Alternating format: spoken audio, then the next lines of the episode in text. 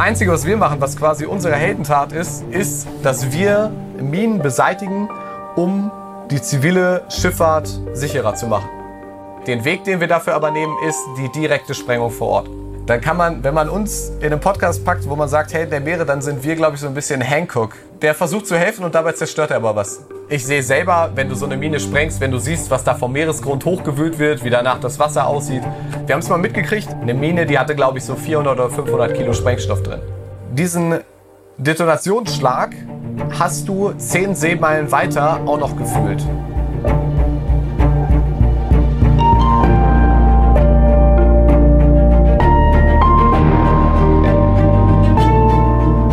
Helden der Meere.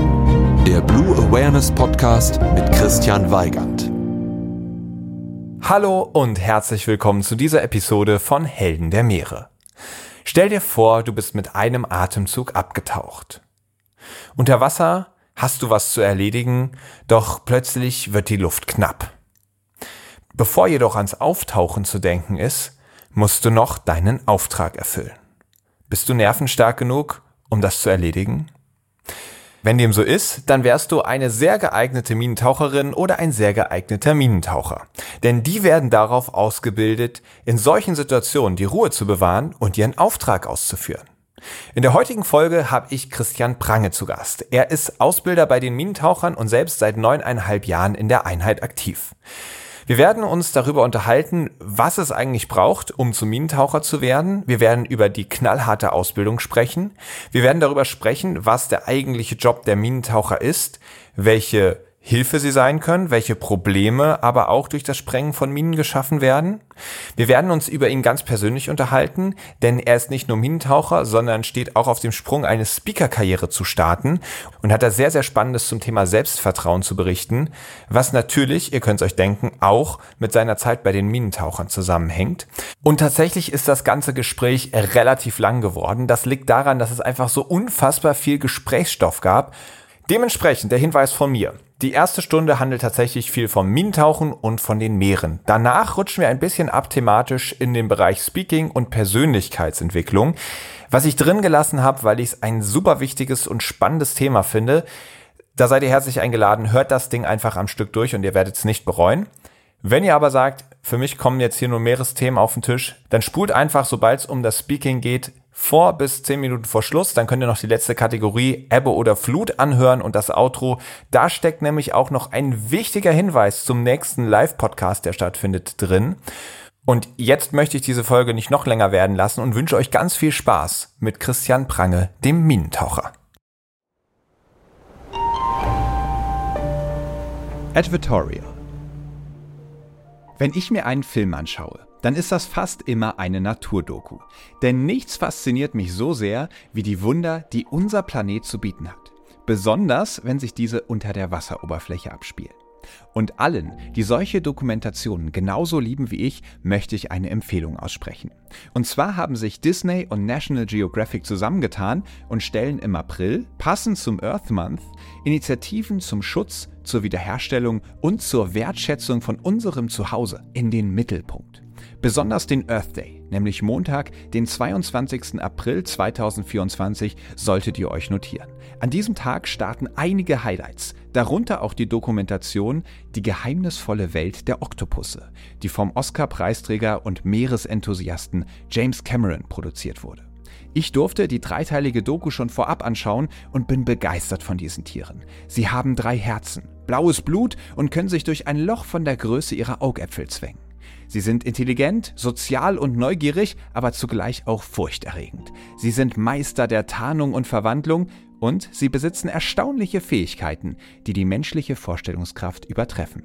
Neugierig geworden? Selbst abtauchen in die geheimnisvolle Welt der Oktopusse könnt ihr am 22. und 23. April jeweils ab 20.15 Uhr auf National Geographic Wild im TV oder ab dem 22. April auf Disney Plus im Stream. Moin Christian. Moin, ich grüße dich. Schön, dass wir uns jetzt erwischt haben. Du warst jetzt tatsächlich eine ganze Weile auf See unterwegs. Da ähm, hat es nicht geklappt, aber jetzt bist du auf Bude. Jo. Und ich habe dich erwischt. Sehr, sehr schön. hat endlich mal geklappt, ja. Absolut. Wo war dein letzter Einsatz? Ähm, letzter Einsatz war, in Anführungsstrichen Einsatz, war vor Bornholm. Also da haben wir so eine Ausbildungstour gemacht, ähm, um unsere Schüler so ein bisschen zu trainieren, was äh, Freiwassertauchgänge gerade in der Tiefe angehen. Ja. Okay, was heißt Tiefe für dich? Hm, ja, bei uns ist ja maximale Einsatztiefe bei den Minentauchern ist 54 Meter. Und da schauen wir dann natürlich, dass wir auch an die Einsatztiefe bestmöglich rankommen. Ne? Also das ist natürlich nicht immer gewährleistet, dass wenn das Boot uns anzeigt, jo, wir haben hier 54 Meter Wassertiefe, dann heißt das nicht immer, dass da wirklich 54 sind, kann dann auch mal 48 sein oder so, aber ja, man versucht bestmöglich an diese maximale Tiefe ranzukommen. Und kann es auch mal 56 sein oder ist bei 54 dann wirklich Schluss? äh, es gibt in Ausnahmesituationen, nehmen wir mal an jetzt, da ist ein Taucher, ja, das ist wirklich wirklich mal gesponnen, aber da ist ein Taucher, der ist jetzt von 54, war da, keine Ahnung, noch ein Abhang und ist quasi auf 56 runtergerutscht und da, dem muss man jetzt abbergen, weil er Probleme hat, dann würde man da ein Auge zudrücken, aber sonst, was unsere ähm, Einsätze angeht, sind wir da an 54 relativ strikt gebunden, ja. Okay, okay. Ich würde sagen, wir springen jetzt auch erst nochmal mit dir so richtig ins Meer rein, in unsere ersten Kategorie Meeresrauschen. Meeresrauschen. Wie sieht denn für dich der perfekte Moment im oder am Meer aus? Oh, perfekte Moment. Im, bei mir wäre es auf jeden Fall im Meer, weil ich leidenschaftlich gerne tauche. Und wo du es gerade gesagt hast, bin ich zurück irgendwo unter Wasser in Socorro. Also es ist so ein, ich weiß nicht, ob das was sagt, dieses Meeresgebiet ist eins der Top 5 Tauchgebiete, glaube ich, weltweit. Da habe ich vor zwei oder drei Jahren Urlaub gemacht. Und da wirklich, wenn du da ins Wasser springst, du hast direkt Mantarochen, Delfine, Haie neben dir, keine Ahnung, gefühlt 50 Meter Sicht, wenn nicht sogar mehr. Unter dir meistens gar kein Grund zu sehen, sondern einfach nur blau. Also um dich herum ist es alles blau, super Sicht, richtig viele große Tiere, richtig viel Großfisch. Das ist so für mich der perfekte Moment im Meer, ja. Sehr, sehr cool. Ja, das hört sich ja faszinierend an. Und wo genau ist dieser Ort? Er hat mir jetzt tatsächlich nichts gesagt. Ähm, Socorro liegt im Pazifik.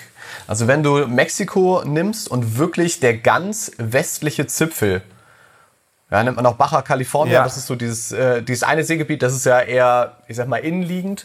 Und von da aus, ich glaube von dieser Süd Südspitze, Cabo San Lucas, das ist so dieser Partyort für die USA-Touristen. Und von dem Hafen aus fährst du, ich glaube, entweder waren es 300 Kilometer oder 300 Seemeilen im Pazifik und irgendwann kommen dann so ein paar in Anführungsstrichen Inseln. Manchmal ist es eine Insel, manchmal hat man auch einfach nur einen Felsen, der aus dem Wasser guckt. Also eine Feldspitze ist dann der Rucker Partida. Hat man bestimmt auch schon mal in der einen oder anderen Tauch- oder Meeresdokumentation gesehen. Und das ist wirklich, ja, ich sag mal, Freiwassertauchen vom Feinsten, ne? was man da vor ja. Ort hat. Das ist das ist Wahnsinn.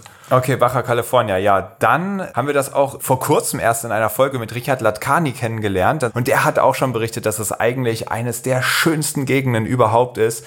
Und gerade ganz im Süden von Baja California, diese unfassbaren Sichtweiten und die Megafauna, die da unterwegs ist. Kannst du also bestätigen? Ja, also so Socorro, dieses Gebiet, du hast nicht jetzt wie im Roten Meer zum Beispiel riesige, tolle Korallenriffe. Also ich meine, die hat man im Roten Meer jetzt auch eher bei den nehmen wir mal die Tauchsafari-Ziele, ja, wo man die noch hat, wirklich intakte Riffe. Ähm, das hat man nicht, sondern es ist überall nur Felsen, die vielleicht ein bisschen bewachsen sind. Aber das, was dir da an Großfisch geboten wird, brauchst du jetzt auch nicht noch. Also Korallen wäre so ein, die Kirsche auf der Sahnetorte, das war's dann aber auch. Ne? Also sonst bist du da komplett bedient als Taucher. Wahnsinn. Ja. Okay, sehr cool. Ich finde das, was du aber beruflich im Meer machst, so unfassbar spannend, dass ich mit dir direkt in die nächste Kategorie springen möchte, auch wenn ich glaube, wir könnten noch stundenlang über deine ganzen Erfahrungen in Socorro reden. Abenteuer Ozean. Christian, du hast einen, würde ich sagen, relativ exotischen Job. Du bist Minentaucher. Genau. Und damit wir jetzt nicht nur von dem Kopfkino ausgehen, was wir jetzt alle haben, vielleicht magst du mal einen Reality-Check geben. Was ist eigentlich eure Aufgabe?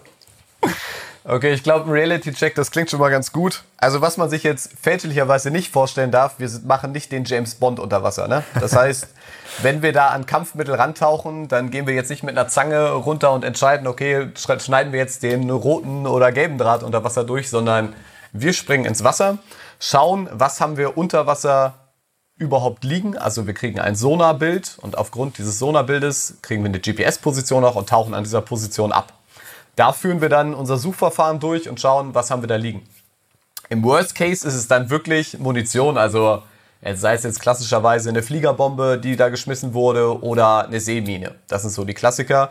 Und wenn wir da was gefunden haben, gucken wir, dass wir es bestmöglich identifizieren, um also wirklich nach Kleinigkeiten des, am Objekt gucken, damit wir einordnen können, mit Hilfe einer Datenbank, was liegt da eigentlich und wie müssen wir damit umgehen. Und dann, wenn wir die Freigabe haben, sprengen wir da vor Ort. Also wir entschärfen nicht, sondern wir beseitigen durch Sprengung. Okay, also das heißt, Minentaucher ist Programm.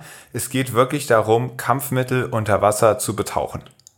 Das ist der Kernauftrag, ja. Okay, weil man sieht euch dann tatsächlich, es gibt ja auch so einen Social Media Account zum Beispiel, Minentaucher, wo man euch dann auch viel mit Waffen sieht. Und mhm. äh, das, da denke ich dann eher dran, seid ihr vielleicht dann doch irgendwie Froschmänner, die auch offensive Aufträge haben und dann geht es darum, irgendwie auf ein Schiff zu gelangen oder irgendwie sowas. Oder sind das die ja. Kampfschwimmer? Wie muss man da unterscheiden? Ja, also da würde ich ganz klar sagen, das ist eher Kampfschwimmer-Business. Natürlich wird bei uns auch mit der Waffe gearbeitet, gar keine Frage. Aber unser Kernauftrag ist wirklich das Beseitigen von Munition, nicht nur unter Wasser, sondern auch an Land. Und wirklich die offensiven Aufträge, das ist dann eher Kampfschwimmerarbeit, wobei man bei Kampfschwimmern auch noch sagen muss, Kampfschwimmer ist eine Kommandoeinheit. Das ist nicht, dass die in sofort gezündet werden für alles Mögliche. Da hat man, denke ich, andere Einheiten bei der Bundeswehr. Ähm, Kampfschwimmer, das sind dann auch schon eher, nennen wir es mal, Spezialaufträge, dass die gerufen werden. Ne? Okay. Ja. Okay. Und wofür braucht ihr denn dann Gewehre? Also teilweise sehe ich da sogar Bilder mit Scharfschützengewehr. ja, lustig, ja. ja, äh, wozu, wozu brauchen wir ich sag, mal, ich sag mal so, letzten Endes, man darf sich die Minentaucher-Kompanie jetzt nicht vorstellen wie eine Tauchbasis irgendwie im Urlaub, sondern ist halt noch Militär. Ne? Dementsprechend, jeder von uns ist auch Soldat und jeder ist an der Waffe ausgebildet. Aber gerade das Scharfschützengewehr ist für uns interessant. Das ist bei uns ein Beseitigungsverfahren. Das heißt, wenn du an Land Munition hast, zum Beispiel Bomblets, das sind so Kleinbomben, die kannst du mit dem Scharfschützengewehr wirklich beseitigen. Also da schießt du drauf, damit die zur Wirkung kommen. Und damit bist du in einer sicheren Distanz und kannst sie sauber beseitigen. Genau, dafür ist bei, ist bei uns eine Scharfschützenausbildung. Bei uns zielen wir da nicht auf Menschen, sondern wir zielen dann auch wieder auf Kampfmittel. Aber natürlich auf kleinere Sachen. Du schießt jetzt nicht mit einem Scharfschützengewehr auf, keine Ahnung, auf eine Fliegerbombe oder so. Ja. Das ist Okay. Muss man ein ja. bisschen differenzieren, ja. Ja, da muss man natürlich auch sagen, da treffen mit uns beiden zwei Welten aufeinander. Ich war nie bei ja. der Bundeswehr und bin wahrscheinlich auch eher etwas pazifistisch veranlagt, wobei ich auch sagen muss, in der aktuellen Situation, da reden wir wahrscheinlich gleich auch nochmal drüber, stellt man ja auf einmal fest, Pazifist sein ist in friedlichen Zeiten irgendwie eine ziemlich einfache Einstellung, aber wenn es dann mal hm. hoch hergeht, dann ähm, auch gar nicht mehr so einfach. Und du steckst natürlich vollkommen drin, bist Berufssoldat und die Frage, wofür brauchst du eigentlich Berufssoldat bin ich nicht, das muss man auch nochmal trennen, ah, aber okay. ich glaube Genau, es gibt Soldat auf Zeit. Das heißt, also ich bin zum Beispiel auf zwölf Jahre festgesetzt und Berufssoldat heißt wirklich, du machst es bis zur Pension. Ne? Ah, okay. Und du hast jetzt wie viel von deinen zwölf Jahren? Ich habe noch zweieinhalb. Und ist die Frage erlaubt, was dann passiert? Dann gehe ich in den Motivationsspeaker-Bereich. Also da bin ich jetzt schon bei, habe da eine ja. Ausbildung gemacht und äh, bring dann. Da schlagen wir später drüber. Du, du hast es schon geahnt, genau. Warum bist du denn Minentaucher geworden? das ist eigentlich. Ähm, Wochen rangekommen oder ans Meer. Meine Eltern tauchen seit mittlerweile gut über 30 Jahren und wir waren als Kinder immer im Kroatienurlaub. Und da war es für uns so, da war ich noch nicht tauchen, sondern es war für uns immer so ein Wettbewerb mit meinem Vater, also meinem Bruder, mein Vater und ich, zu schnorcheln und wer die meisten Angelbleigewichte findet. So, und das war schon eine Faszination. Dann bist du halt einfach, hat man geguckt, wer kann natürlich tiefer tauchen. Das ist natürlich als Zehnjähriger halt mit einem erwachsenen Zwei-Meter-Typen zu konkurrieren, ist halt relativ schwierig. Aber ja, und da war es immer so das Ding, wer findet die meisten Bleigewichte oder wer Muscheln gesammelt, Krebsstangen, du hast dir das alles vorne in die Badehose reingesteckt, damit du es irgendwo lagern kannst und aus dem Wasser gekommen und dann hast du deine Schätze quasi am Strand getrocknet. Und ähm, ja, ich bin am, so, so gesehen immer meeresbegeistert gewesen. Und irgendwann kam für mich nach dem Abitur, dass ich mir so gedacht habe, okay, was mache ich jetzt eigentlich? Und ich war der letzte wehrpflichtige Jahrgang für die Leute, denen, die das nicht sagt, Wehrpflicht heißt nach der Schulzeit, jetzt gerade für die, für die Kerle nur, entweder man macht Zivildienst oder man macht den Dienst der Waffe bei der Bundeswehr. Und lustigerweise habe ich damals gesagt, Bundeswehr, was soll ich mit dem Verein? So, mache ich auf gar keinen Fall. Und habe Zivildienst gemacht. Also habe dann wirklich äh, nach meinem Abi den Wehrdienst verweigert und ein Jahr lang Zivildienst gemacht, was ich bis heute nicht bereue, weil es eine super Erfahrung für mich war. Also gerade im Umgang so mit älteren Menschen oder vielleicht mit Menschen, die nicht ganz so mobil sind. Dafür hat es mir einiges gebracht. Und habe die Zeit für mich nochmal genutzt, okay, was will ich wirklich machen?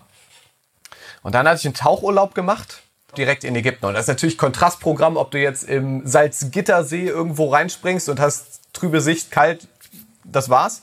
Oder du bist im Roten Meer unterwegs, hast, keine Ahnung, 25 bis 30 Meter Sicht, bunte Korallenriffe, bunte Fische. Und ich war so angefixt, dass ich nur noch davon geträumt habe. Also ich war in meinen Träumen nur noch unter Wasser unterwegs und habe gesagt, okay, ich will das irgendwie zu meinem Job machen, dass ich diese Tauchleidenschaft da drin habe. Da hatte ich mich für so eine, so klassisch, ähm, klassisch, was man so denkt in dem Alter, ja, ich, dann werde ich halt Tauchlehrer und äh, habe mich für so eine Tauchlehrerstelle auf den Philippinen beworben, was nicht funktioniert hat, weil natürlich 40, 50 Leute dahin wollten, die auch größtenteils über Sprachkenntnisse besser qualifiziert waren als ich. Gut, das hat ja nicht geklappt und dann dachte ich, okay, Meeresbiologie würde noch klappen, habe mich dafür ein Studium beworben, habe für Bio auch einen Studienplatz gekriegt ähm, im zweiten Nachrückverfahren hatte dann aber an der Uni mit einem Professor und einem Doktoranden gesprochen, wie läuft dieses Biostudium eigentlich ab. Und letzten Endes war das so ein, ich glaube, das Gespräch ging, wenn, wenn überhaupt 15 Minuten. Danach habe ich gesagt, okay, das mache ich nicht. Weil das für mich einfach so war, okay, ich muss jetzt erstmal acht bis zehn Jahre Zeit reinstecken, um vernünftig damit zu verdienen und um sich natürlich auch durch, bei einer sehr hohen Konkurrenz durchzusetzen. Und irgendwann zu dem Zeitpunkt kam dann im Fernsehen eine Dokumentation über die Minentaucher. Ich glaube, so eine N24-Dokumentation. Mhm. Und da, und da habe ich gesagt, okay, zu dem Zeitpunkt war ich noch nicht so sportlich wie heute, aber ich habe mir gesagt, okay, geil. Das ist auf jeden Fall die anspruchsvollste Tauchausbildung, die du in, in Deutschland kriegen kannst. Das Ding nimmst du mit. Sportlich musst du natürlich was machen, aber das ist e-, echt mal eine Herausforderung. Du lernst das Tauchen und du lernst auf jeden Fall deine Grenzen kennen. Und das ist der für mich das gewesen, wie ich zu dem Minentauchen gekommen bin. Ich habe dann ein Praktikum gemacht und das Praktikum war eigentlich nur eine Woche lang sportlich, äh, ja, sag ich mal, sportlich abgebumst zu werden. Aber ich fand es halt irgendwo, ich muss sagen, ich fand's geil. Da war ich dann noch Zivilist, ne? Also dann war es so richtig mit Nachtalarm und dann der Ziegelstein will auch noch mitlaufen und dann bist du hier irgendwie zwei Uhr nachts wurdest du hier durch die Kaserne gejagt. Und das hat mich so begeistert, das klingt jetzt stumpf, aber es hat mich einfach so begeistert, dass ich gesagt habe, geil, ey, diese Zugehörigkeit, dieser Gemeinschaftscharakter, der auch allein schon bei dem Praktikum war und dann gleichzeitig dieser Job dahinter, okay, und ich lerne noch so geil das Tauchen. Und da habe ich gesagt, okay, das will ich machen. Und dann bin ich zum Bund gekommen, ja. Krass. Okay, jetzt fragen sich vielleicht einige, die dich so begeistert davon schwärmen hören, hm, wäre das vielleicht auch was für mich? Wie warst du damals? Du hast gesagt, du warst nicht so sportlich wie heute. Wie war deine Verfassung und was hat es dann bedeutet, diese Ausbildung zu machen? Also ich habe damals, man muss das ganz klar sagen, ähm, ich war damals so fixiert auf dieses Ziel, Minentaucher zu werden, dass ich alle Register gezogen habe. Also ich habe meine, nennen wir es mal, Beziehung, die ich zu dem Zeitpunkt hatte, habe ich beendet und habe halt gesagt, ich habe jetzt keine Zeit mehr, ich muss jetzt Sport machen. Das klingt stumpf, aber ja, war halt so meine Welt. Und habe dann wirklich sechs Tage die Woche, drei Stunden am Tag Sport gemacht. Das heißt, ich bin, ob das jetzt so super effektiv war, sportwissenschaftlich gesehen, weiß ich nicht, aber ich bin zur Schwimmhalle fünf Kilometer entfernt, bin ich hingelaufen, war meine zwei Stunden im Wasser. Dann also halt Schwimmtraining plus Apnoe tauchen, so ein bisschen üben.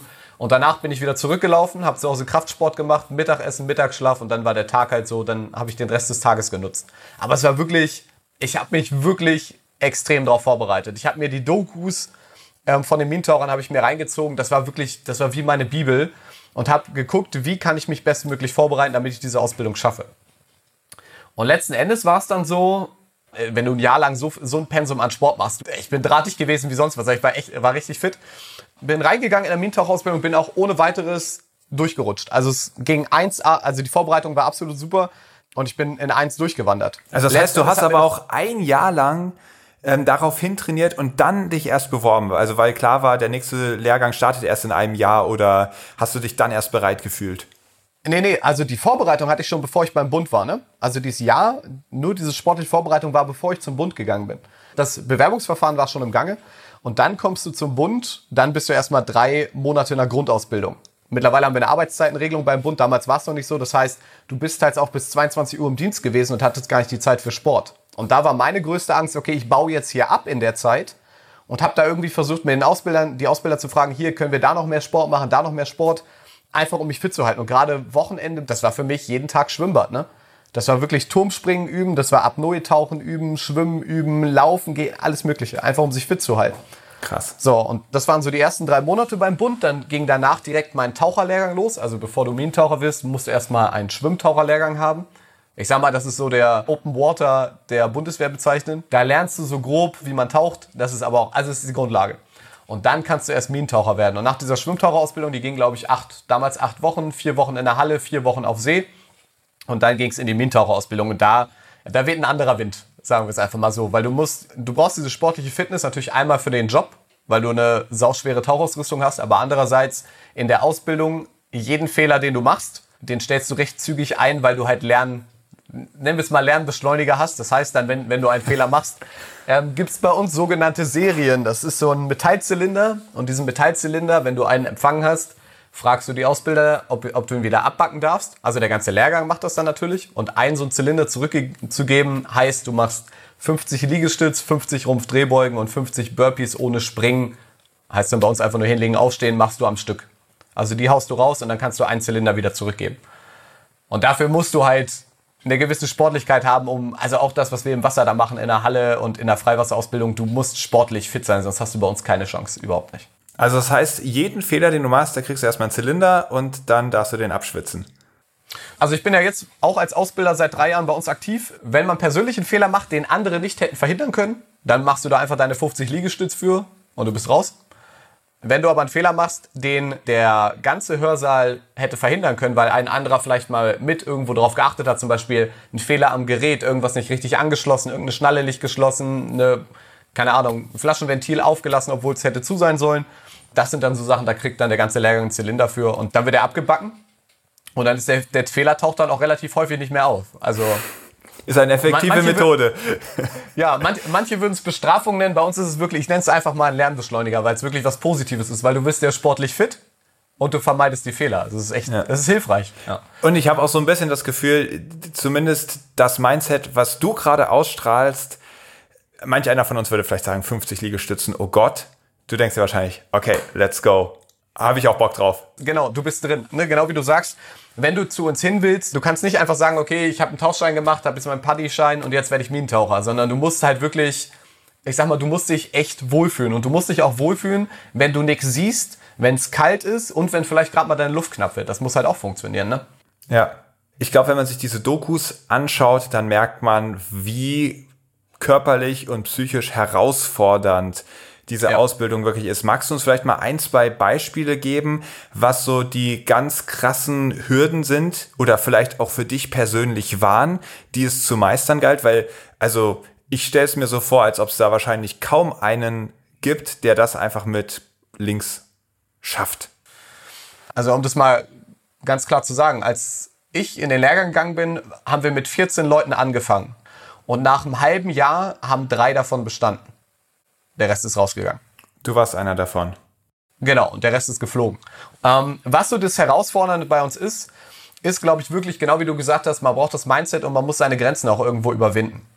Und das heißt, bei uns in dieser Hallenausbildung, das sind ja nur die ersten fünf Wochen, da hast du bei uns Idealbedingungen. Wir haben 32 Grad Wassertemperatur, 36 Grad Luft in der Halle und du hast 25 Meter Sicht in im Schwimmbad. Da kann nichts passieren. Das ist so eine, und so eine Bedingung haben wir nie wieder in unserem Job.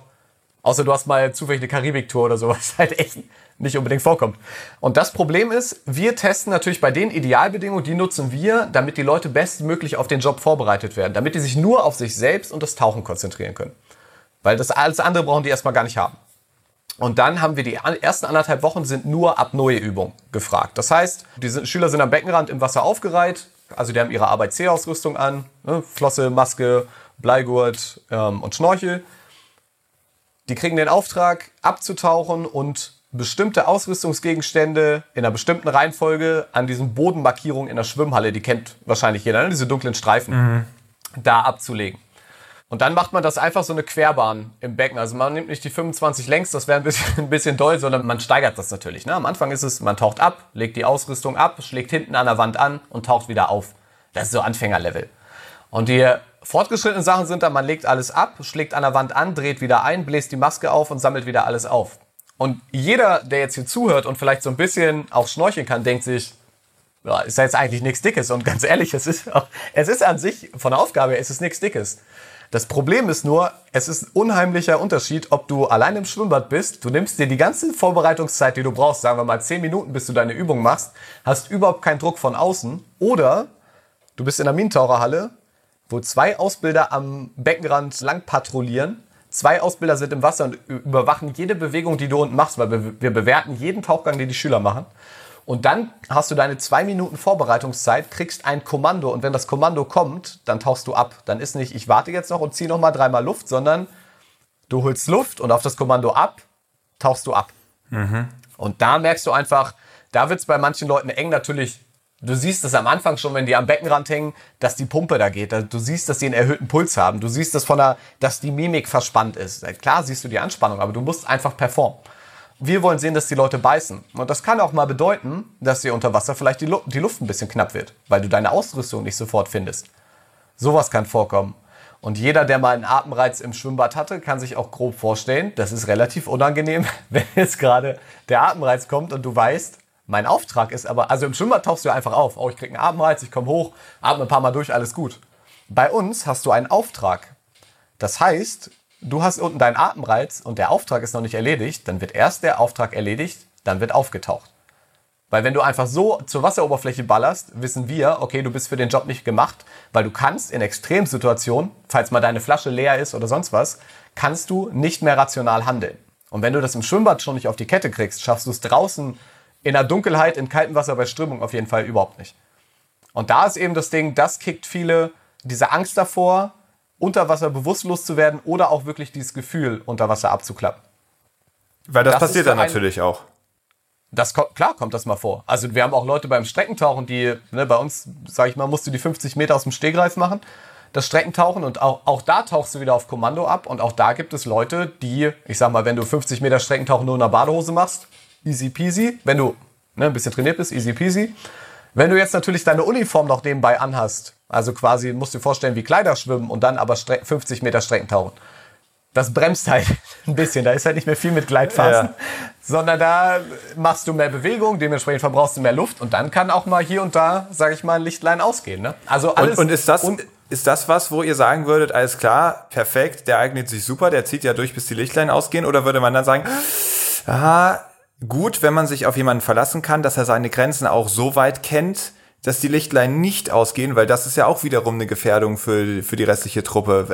Wo ist da die Balance, wo ihr sagt, so muss es sein? Oder gehört es einfach dazu, die Grenzen kennenzulernen und dann müssen die Lichtlein mal ausgehen, damit man es auch weiß? Also Lichter ausgehen ist auf jeden Fall kein Muss. Ich zum Beispiel in der Ausbildung bin ich einmal bewusstlos geworden, weil ich einfach so gut vorbereitet war, apnoe-technisch, dass da nichts passiert ist. Man denkt jetzt auch erstmal, okay, das ist so ein bisschen, ja, das ist doch eigentlich Schikane, warum sollen die denn abklappen? Wir verlangen das nicht. Letzten Endes, die Leute, die bewusstlos werden, das passiert nicht jedem. Aber die, die es werden, für die ist das ein unheimlicher Goodie. Das kann man nicht anders sagen, weil du lernst kennen, was für ein Körpergefühl hast du, bevor du ohnmächtig wirst. Manche beschreiben zum Beispiel, dass sie ein Kribbeln in Lippen haben. Manche sagen, äh, dass die Hände irgendwie gezittert haben und so. Und du siehst das als Ausbilder, siehst du es natürlich von oben, wenn du ins Wasser guckst. Du siehst es, was sie da machen. Du siehst, dass sie beim Streckentauchen die Körperbewegungen plötzlich nicht mehr synchron sind, dass sie anfangen zu zittern oder sonst was. Ja, daran kannst du es teils festmachen. Wie, wie gesagt, wir verlangen gar nicht, dass sie bewusstlos werden. Wir verlangen, dass sie ihren Auftrag erledigen können. Und genauso bringen wir den auch bei. Jetzt im scharfen Fall, jetzt beim Tauchgang im Freiwasser, sagen wir auch, wenn sie merken, dass etwas nicht stimmt, dann tauchen sie auf. Dann bleibt man nicht unten und ja, im Worst Case klappt unten ab. Und man oben wundern wir uns, okay, warum kommt der Taucher nicht hoch? Sondern da geht es darum zu erkennen, deshalb sollen die dieses Körpergefühl in der Halle kriegen, weil da haben wir einen Taucherarzt, da haben wir einen Notfallsanitäter. Wie gesagt, wir haben vier Ausbilder, zwei im Wasser, zwei am Beckenrand. Da kann nichts passieren. Wir haben die Leute so schnell wieder raus, dass, da passiert nichts. Aber da, da, da muss es halt genauso funktionieren, wenn die dann im Freiwasser sind, müssen die dieses Wissen einfach haben, ah, okay, dieses Körpergefühl heißt jetzt gerade, hier stimmt irgendwas überhaupt nicht, ich muss hoch. Und genau dafür ist es gedacht, weil wir haben noch so eine Option, die zivile Taucher nicht haben. Wir haben an unserem Tauchjacket eine ähm, Flasche dran, die wir aufdrehen können im Notfall und dann die, die leitet direkt ins Jacket rein. Das heißt, du hast innerhalb von einer Sekunde ist dein ganzes Jacket voll und du schießt hoch. Was natürlich dekompressionsmäßig nicht so genial ist. Dafür haben wir immer eine Druckkammer vor Ort, genau. Ja. Es ist dekompressionsmäßig, es ist absoluter Mist, gar keine Frage, aber die Leute sind innerhalb von, das dauert keine 10 Minuten, dann haben wir die in der Druckkammer meistens. Worst case, wenn sowas überhaupt vorkommt. Ja. Aber es ist eben die Möglichkeit, wenn du auf 54 Meter Tiefe ein Problem hast und du merkst, du klappst ab, also weil du das Körpergefühl hast und du weißt, okay, gleich gehen bei mir die Lichter aus, ist es besser, wenn du die zwei Sekunden oder drei Sekunden, die du vielleicht noch hast, nutzt, um deine Flasche aufzudrehen, um hochzukommen. Dann bist du oben bewusstlos und man kann dir helfen, als dass du unten liegst und wir, man wartet halt erstmal. Wir haben natürlich auch immer einen Sicherheitstaucher dabei, aber dann würden auch wieder, würde wertvolle Zeit verloren gehen, bis wir überhaupt den Sicherheitstaucher unten haben. Ja, verstehe. Ne? Und dafür Krass. ist es gedacht, ja. Ja, das hört sich ja schon echt spannend an. Wie sieht's dann mit solchen Herausforderungen aus, wie zum Beispiel Seekrankheit? Ist das ein K.O.-Kriterium? Äh, nee, da hast du auch genau den richtigen gerade hier im Interview, muss ich ganz ehrlich sagen. Da bin ich nämlich, da habe ich jahrelang richtig mit zu kämpfen gehabt. Ist definitiv kein Kri- Killkriterium. Ähm, ich wusste damals vom zivilen Tauchen von den Tauchbooten, okay, ich werde auf jeden Fall seekrank. Und meine ersten Seefahrten, da muss ich auch ganz ehrlich sagen, da hat man auch so das eine oder andere Mal über der Reling gehangen, absolut. Oder auch im Schlauchboot äh, kurz vorm Tauchgang gekotzt. Kann man machen, also ist in Ordnung. Man, jeder, der seekrank mal geworden ist, weiß ja, man hat auf nichts eigentlich mehr Bock. Aber auch da ist das Ding, ja, du wirst seekrank, aber auch bei uns, das ist auch wieder, du überwindest deine Grenzen. Normalerweise auf dem zivilen Schiff würdest du den Tablette schmeißen und dann legst du dich einfach hin und dann hoffst du, dass alles gut ist. Bei uns hast du immer noch einen Auftrag. Das heißt, auch wenn dir im Schlauchboot schlecht ist, dann ist, ist ja überhaupt nichts Schlimmes. Dann kotzt du halt einmal raus und dann machst du halt deinen Job weiter. Und genauso als Taucher lernen wir halt auch durch so eine Erfahrung, auch wenn mir jetzt gerade schlecht ist und ich habe gerade erst, es ist gerade erst Boards gebrochen, weiß ich, ich kann eine Minute später mein Tauchgerät ganz entspannt aufsetzen und meinen Tauchgang machen.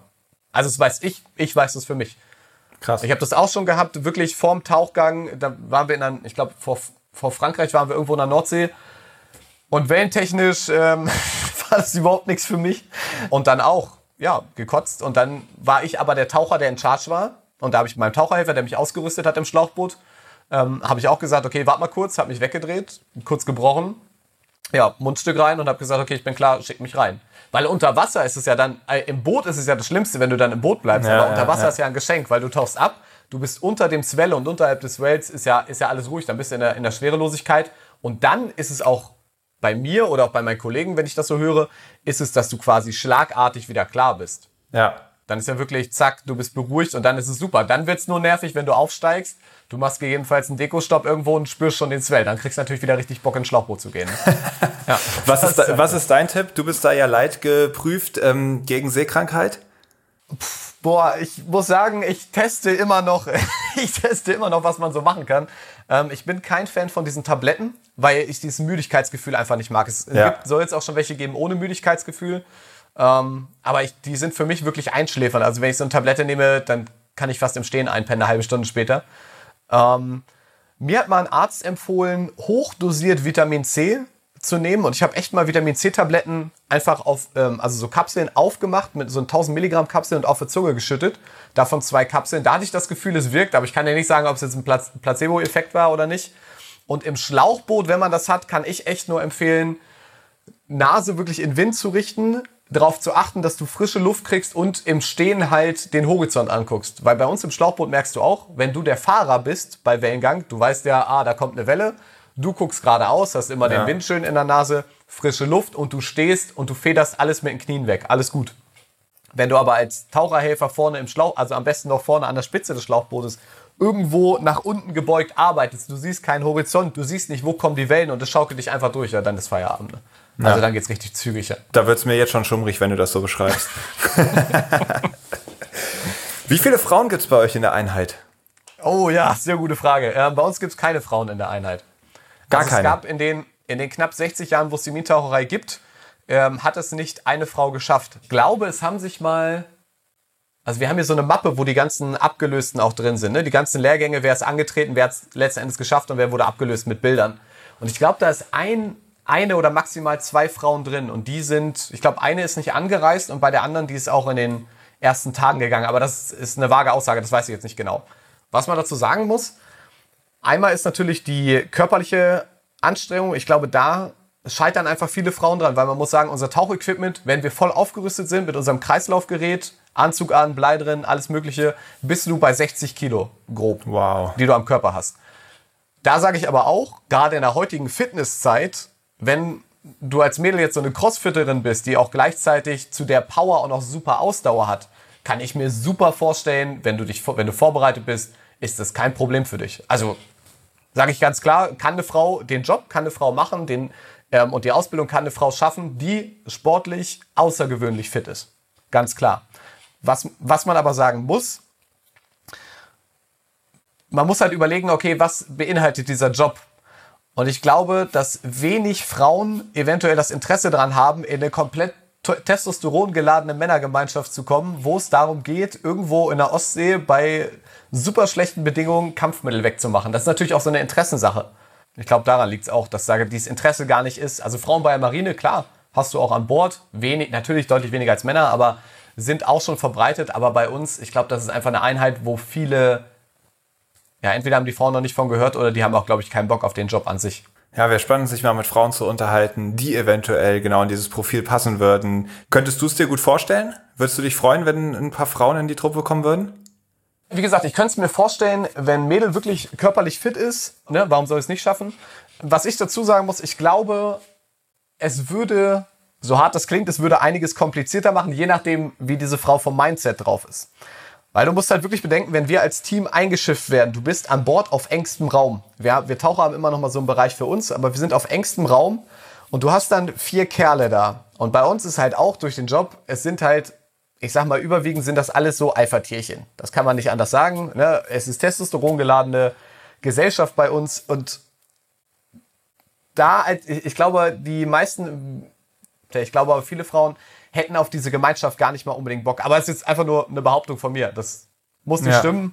Ähm, aber es würde bei uns intern auch, glaube ich, zu ähm, einigen Neuheiten kommen, weil es wäre wirklich ein Umdenken, weil bei uns alles auf Männer halt irgendwie, also an Bord, stell, also ich stelle es mir schwer vor. Wie gesagt, wenn, wenn du als Frau zum Beispiel wie, wie es in Skandinavien ist, wir waren jetzt vor kurzem in Schweden, ähm, dass du da zum Beispiel hier gemischte Toiletten hast oder so. Wenn du da als Frau natürlich locker bist und sagst, hier, jo, Dusche, das passt alles mit gemischt, ja, alles super, aber ich glaube, wenn du da wirklich auf extra Würste bestehst, äh, im Worst Case, dann wird's, dann wird's schwierig. Das ist bei Männern aber nichts anderes. Wenn wir jetzt im Team Kerl drin hast, der auch für alles eine extra Wurst braucht und bei allem irgendwo so ein bisschen querschlägt, dann wird das schwer. Das reibt dir so ein Team wirklich auf. Ne? Ja.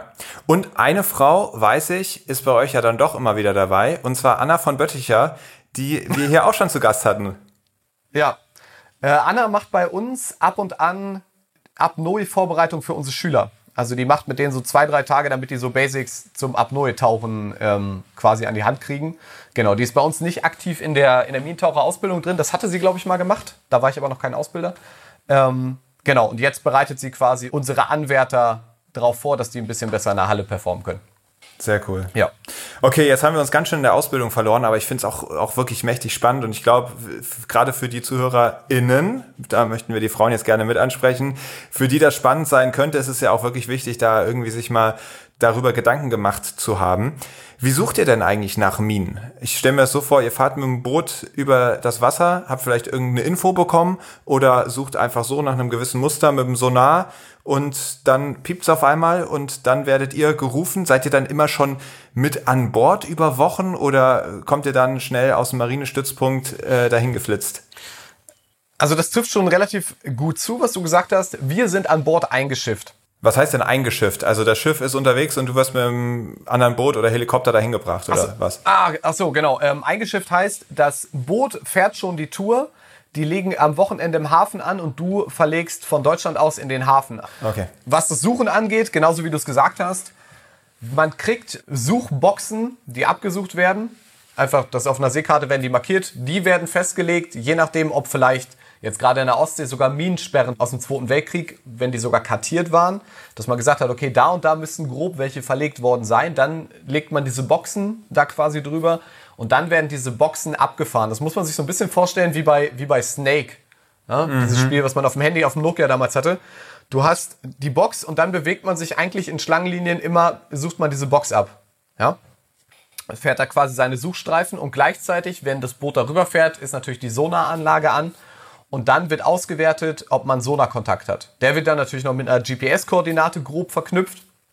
Und unser Auftrag ist dann, wenn die Sonaristen sagen, okay, wir haben hier einen Kontakt, der sieht vielversprechend aus, weil man muss auch sagen, ein Sonar zeigt natürlich auch Steine an oder ein Fischernetz. Wenn die sagen, der Kontakt sieht vielversprechend aus, kriegen wir die GPS-Koordinate. Wir werfen an dieser GPS-Koordinate unser Suchverfahren, das heißt 25 Kilo Bleigewicht mit einer je nach Sichtweite mit einer Suchleine befestigt, so 10 Meter lang oder so.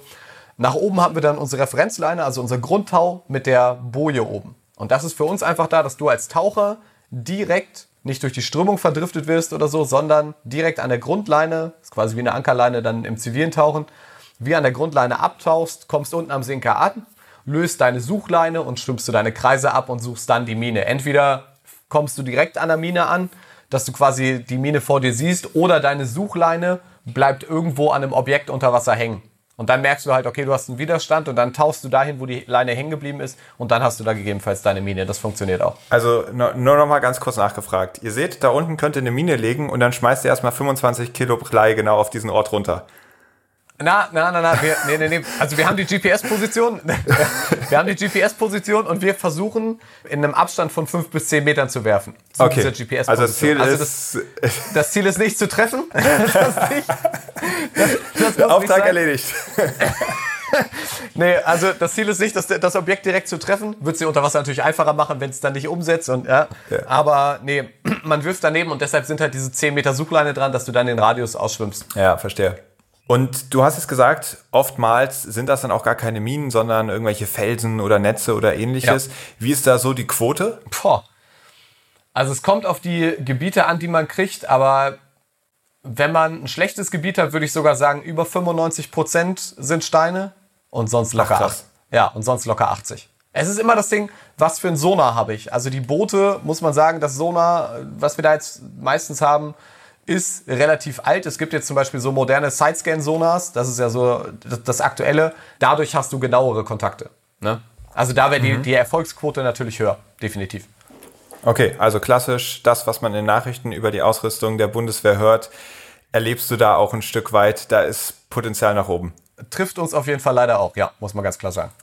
Was macht ihr dann, wenn ihr da zum Beispiel ein Fischernetz findet? Sagt ihr dann, ist none of our business oder wird das dann geborgen und der Natur geholfen, in Anführungszeichen? Also einmal, wenn wir ein Fischernetz unten haben, untersuchst du das trotzdem, weil das entweder wurde es halt einfach nur abgeschmissen, aber es kann halt auch sein, dass es abgeschmissen wurde, weil es sich irgendwo verfangen hat. Und dann ja. guckst du natürlich in dem Fischernetz, er, erkennst du da ein Objekt. Wenn das nicht der Fall sein sollte, ist bei uns wirklich das Ding, dass wir es unten lassen. Ähm, ich finde es gerade lustig, dass du fragst, weil wir haben einmal in Frankreich hatten wir das und da liegen einige, also in Frankreich liegen echt einige Fischernetze. Und dann haben wir irgendwann ein Fischernetz gehabt und dann habe ich gesagt, gut, wenn die hier die Meere aufräumen wollen, dann machen wir das natürlich auch. Also ich bin auch Sea Shepherd-Fan, dementsprechend kann man das gerne machen. Aber wenn so ein Fischernetz da unten liegt, da reden wir halt nicht so von einem Meter, ne? Sondern da ist dann ja, halt auch schon echt, ne? Da ist dann schon ein bisschen mehr dran. Ja, und dann haben wir einfach mal so ein Fischernetz festgemacht mit der Leine unten und haben, haben da eine Boje dran gesetzt und haben gesagt, gut, das Ding bergen wir jetzt. Und da haben wir dieses Netz, was wir hatten, damit hatten wir unser ganzes Schlauchboot voll. Also ja. der ganz, das Ganze, das war wirklich ich weiß gar nicht, die Tauchgeräte haben wir, glaube ich, hinten auf den Motorraum gelegt. Also das war wirklich, unser Schlauchboot vorne dreimal anderthalb Meter grob und das Ding war voll, nur mit Netz. Krass. Wenn man sich vorstellen ja. kann, wenn man das Ding hochzieht, das riecht natürlich auch nicht so angenehm, wenn das da Jahre, das war schon ganz gut Logisch, modrig. Ne? Ja. ja, wir haben es der Führung, die haben das Schlauchboot hochgeholt, haben dann zur Überraschung gesehen, dass wir dann Netz kurz rausgeholt haben, waren wir wenig begeistert. Haben wir gesagt, gut, wir packen es jetzt an Bord, weil wir schmeißen es nicht wieder rein. Und dann haben wir es im nächsten französischen Hafen, sind wir mit dem Schlauchboot rangefahren und haben es einfach mal auf den Pier gelegt. Ne? Was damit dann passiert ja. ist, weiß ich nicht. Also es ist natürlich auch nicht die... Feine englische Art. Genau, also eigentlich ist es nicht gern gesehen, dass du quasi mit einem, ich sag mal mal, deutschen Marinekahn da irgendwelche Fischernetze rausholst und du ja. legst den Fischern da ihren Müll hin. Das wollen die, haben die natürlich keinen Bock drauf, aber ja. Aber das war eine Ausnahme, ne? Normalerweise ja. ist wirklich, du tauchst runter, okay, du hast kein Objekt gefunden, du kommst wieder hoch, war ein Fischernetz und dann ist, dann ist Ende. Schade ja. eigentlich. Aber zeigt auch auf jeden Fall, was das für eine Arbeit ist. Wir hatten hier einige Gäste von dem Tauchteam Submaris. Dazu mhm. gehören Uli Kunz, Florian Huber und äh, Philipp Schubert, unter anderem die äh, Geisternetze bergen und die berichten auch echt davon, was das für eine Heidenarbeit ist. Auch nicht ja. ganz ungefährlich. Äh, ich würde ganz gerne mal so auf ein paar eurer Einsätze mitkommen, gedanklich. Gibt's da vielleicht irgendeinen Einsatz, der dir einfällt, wo du sagst, boah, der Tauchgang, das waren echt besonders widrige Bedingungen, wo man sich kaum vorstellen kann, krass, da geht ihr dann rein? Ganz klar Nordsee, ja. Also Nordsee ist wirklich, wenn du in der Nordsee tauchen warst, dann ist alles, ich glaube, dann ist alles andere leicht. Also gerade Ostsee ist danach ein Kinderspiel, weil ähm, in der Nordsee durch die Tidenströmung, die du hast, wir hatten mal in der Vorschrift so einen Passus, dass wir bis zu ein Knoten Strömung unter Wasser reingehen. Ein Knoten ist jetzt nicht so wirklich greifbar. Ich sag mal, vom Gefühl ist das ungefähr so, dass der Zuhörer sich das vorstellen kann, wenn ihr auf der Autobahn ich sag mal so bei 100, 120 km/h quasi das Fenster runterkurbelt und man hält so den Arm mal raus. So diesen Widerstand, den man dann spürt, wie einfach dieser Arm nach hinten wandert. Das muss, kann man sich grob auf dem ganzen Körper vorstellen, sobald man vom Schlauchboot runtergeht. Also vom Schlauchboot nur ins Wasser springt. Dann genau. also ist natürlich bei weitem nicht so schnell, aber durch die Dichte des Wassers genau. reicht dann die niedrigere Geschwindigkeit. Ja. Genau, mhm. genau, genau. Also nur vom Gefühl her dieser, dieser Druck, der halt auf den Körper wirkt. Ja, ja. Und das ist natürlich, wie gesagt, wir haben diese, dieses Grundtau, wo wir runtergehen, als Referenz. Da bist du teils schon dabei, dass du dich wirklich runterziehst, weil die Strömung manchmal so stark ist, dass du gar nicht runterkommst. Also du kannst dein Jacket leer machen, du hängst trotzdem in der Strömung. Du gehst nicht weiter Wahnsinn. runter. Und dann ja. ziehst du dich runter und meistens ist es dann dass du an der Oberfläche noch ein bisschen, bisschen weniger Strömung hast und unten über Grund wird es dann echt stark. Und dann hast du auch diese Grundleine, die läuft normalerweise in der, in der Ostsee, wenn du die gut verkürzt, geht die wirklich gerade runter und hat am Ende vielleicht so einen kleinen Bogen, wo dann so die Lose drin hängen, sag ich mal. Wenn du aber in der Nordsee tauchst, dann geht die unten schon relativ, relativ steif runter. Also nicht gerade, sondern eher schräg. Und knapp über Grund ist das wirklich wie eine Tangente. Das ist krass. Und das kann dann auch wirklich mal so 10 je nachdem wie lang die Leine ist, aber so 10 Meter Länge haben. Und wo du dich dann wirklich nach vorne zu deinem Sinker ziehst, da musst du ja dann wieder deine Suchleine abmachen und versuchst dann mit der Suchleine in die Strömung zu schwimmen, lässt dich dann mit der Strömung fallen. Also dann suchst du ein bisschen anders. Und das ist, also gerade wenn du das in Tiefe machst und du musst halt auch bedenken, wir haben jetzt keine Taschenlampe mit und Nordsee wird so circa ab, ich sag mal 15 Meter, wird es dann auch meistens dunkel. Du tauchst in der absoluten Dunkelheit irgendwo und bist nur am Fühlen, ob du was findest. Und bist aber unten selber am Kämpfen, dass du nicht irgendwie von deiner Grundleine da wegfliegst. Ja, Krass. also das ist bei uns ja. so das Hauptding. Es ist gar nicht mal so anspruchsvoll wegen der Munition unten, sondern eher wegen der Tauchbedingungen. Mhm.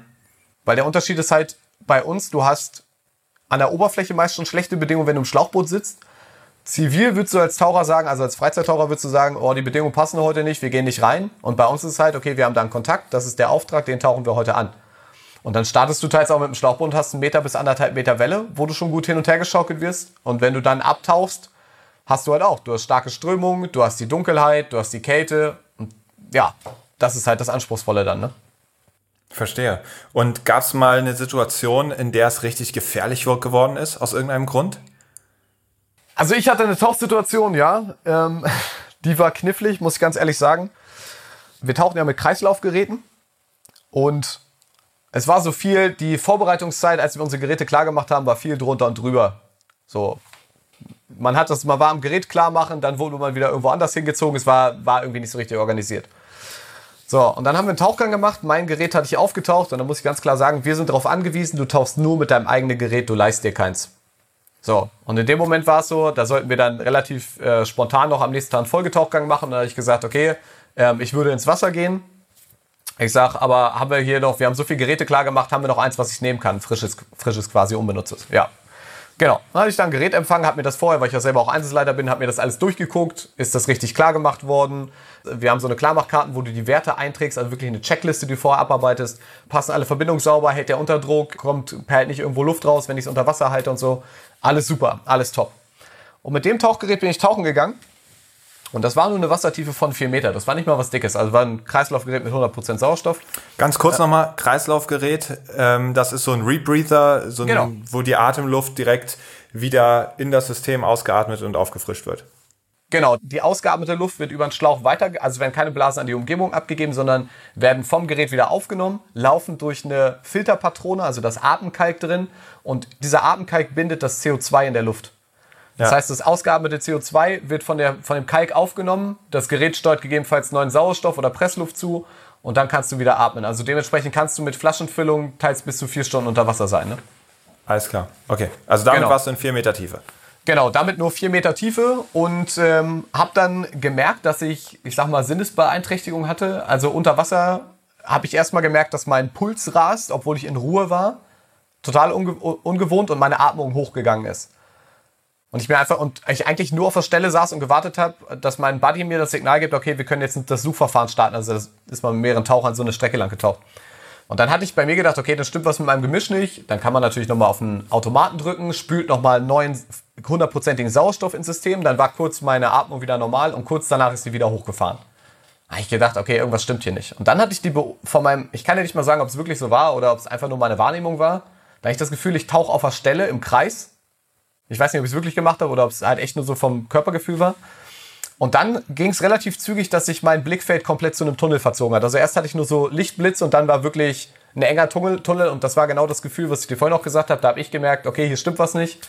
Aufgetaucht. Und an der Oberfläche, weil da auch Presse mit dabei war den Tag, war meine Beobachtung so, okay, ich weiß, die Situation ist gerade ernst, aber ich gestalte es mal entspannt. Meine Wahrnehmung, ich tauche ganz entspannt auf, blase mein Jacket an und zeige so mit dem Zeigefinger zum Schlauchboot, hier kommt mal ran. Die Beobachtung von meinem Kollegen aus dem Schlauchboot war eine völlig andere. Also der hat gesagt, du bist aufgetaucht und du hast oben, als hättest du da Samba getanzt, also du hast oben gezappelt wie sonst was an der Oberfläche. So als hättest du irgendeinen schweren Gegenstand abgeborgen und versuchst panisch dich über Wasser zu halten. So, ja. das ist von der Wahrnehmung. Ja, und letzten Endes ist dann rausgekommen, das Gerät, mit dem ich getaucht bin, hatte keinen Atemkalk drin. Das heißt, du atmest auf vier Meter halt einfach eine Plastiktüte und das CO2 reichert sich an. Das war eine klassische CO2-Vergiftung. Ne? War relativ wow. knapp, denke ich, weil natürlich hatte ich da noch meinen Buddy, der mich hätte abbergen können. Aber es ist halt dann schon eine Situation, wo man gucken muss, okay, ist eine gewisse Gefahr, aber dafür werden wir halt ausgebildet, dass man dann dementsprechend auch handelt und halt nicht unten einfach nur stumpf abwartet. Okay, wann sind die Lichter aus und dann bleibe ich unten liegen. Ne? Genau. Und das, wenn die Presse da ist, klassischer Vorführeffekt. Ja, die haben das gar nicht, die haben das gar nicht so mitgeschnitten. Das haben wir relativ gut kaschiert, das Ding. Ähm, ja. Aber das, sind so, das war so meine extremste Situation, die ich im Wasser hatte, wo ich wirklich gemerkt habe, okay, jetzt ist hier, jetzt wird's brenzlig. Ja. Bist du mal durch einen Torpedoschacht getaucht? Nee, ähm, das ist in der Kampfschwimmerausbildung. Bei uns wird das gar nicht gemacht. Okay. Genau, also da habe ich auch in der Enge, ich habe jetzt noch nie einen Höhlentauchgang gemacht, da habe ich keine Erfahrung. Nee. Am Abgrund der Meere. Du hast es eben schon mal deutlich gemacht, du bist total meeresbegeistert. Du hast gesagt, du bist Sea Shepherd-Fan, also du wirst wahrscheinlich relativ umweltbewusst sein. Gilt das für die ganze Einheit? Ich, also ich glaube schon, dass bei uns viele Meeresverliebte sind und man schon darauf achtet, was weiß ich, wenn jetzt einer raucht, dass er nicht die Kippe einfach stumpf ins Wasser schmeißt, weil das ist ja in der Seefahrt, sage ich mal, ist jetzt keine Seltenheit. Dass man da bewusster ist, ja, das denke ich schon. Aber was so die Ernährung angeht, würde ich es nicht unterschreiben. Also ich achte zum Beispiel darauf, ich esse jetzt keinen Fisch irgendwo aus dem Meer. Und selbst wenn er mit der Angel gefangen wurde. Aber ich sag mir halt als Taucher, ich habe es auf Malediven erlebt, da muss, na klar, musste alles importiert werden und die Fische, die du da isst, die sind meistens am Hausriff gefangen. Und da ist halt so ein klassisches deutsches Phänomen, was ich da mal beobachtet habe. Die ganzen Taucher beschweren sich, warum am Hausriff so wenig Fische sind, ziehen sich aber zum Mittagessen und zum Abendessen ziehen sich den gefangenen Fisch rein. Mhm. Und das ist halt was, wo ich mir sage, okay, ich esse keinen Fisch, um einfach mit meinem minimalen Beitrag der Überfischung gegenzusteuern. Was wirklich ja minimal ist, aber ja. Ja. Ja gut, aber das Problem entsteht ja durch den minimalen Einfluss von uns allen. Genau. Und nur so kann das natürlich dann auch zur Lösung wieder irgendwie beigetragen werden, dass, dass, dass die ganzen kleinen Dinge zusammengezählt werden. Ja. Jetzt kommen wir mal zu den Minen, die ja bei dir ganz stark im Fokus stehen. Welche Gefahr stellen Minen und Weltkriegsmunition, die irgendwie in den Meeren schlummern, für die Umwelt dar? Also auf der einen Seite, wir gehen immer davon aus, dass eine Mine noch scharf sein kann, wenn wir runtertauchen. Die soll ja ausgelöst werden dadurch, dass ein Schiff rüberfährt, also entweder durch Magnetik, durch Akustik oder halt durch Berührung. Und was jetzt eine akute Gefahr ist, ist zum Beispiel, wenn jetzt Seekabel zum Beispiel gelegt werden oder irgendwelche Offshore-Parks gebaut werden, dass da vielleicht irgendwas die Mine berührt. Kann auch genauso sein, irgendein Schiff ankert, wir gehen jetzt mal von Frachtern aus, mit den großen Anker haben, irgendein Schiff ankert wo und schmeißt diesen Anker direkt auf so eine Mine drauf. Könnte auch zur Auslösung führen. Oder halt, dass wirklich was ich jetzt für eher schwierig halte, aber nehmen wir mal an, Worst Case, eine, die Batterie in so einer Mine funktioniert wirklich nach all den Jahren noch, oder es ist halt was Frisches, dann geht es natürlich sofort, dass ein Boot über eine Mine fährt und über Akustik oder Magnetik halt die Mine auslöst. Das heißt ist also, das schon mal passiert? Äh, Zweiter Weltkrieg, ja. Jetzt in letzter Zeit ist mir das nicht bekannt, dass äh, okay. da irgendwas Aber potenziell geht diese Gefahr von Minen genau, aus. Genau, das ist die potenzielle Gefahr erstmal, die für den Menschen so da ist, dass quasi Personen, also einmal die Boote und dadurch natürlich auch die Menschen äh, zu Schaden kommen, dadurch, dass eine Minendetonation so ein Boot versenken würde.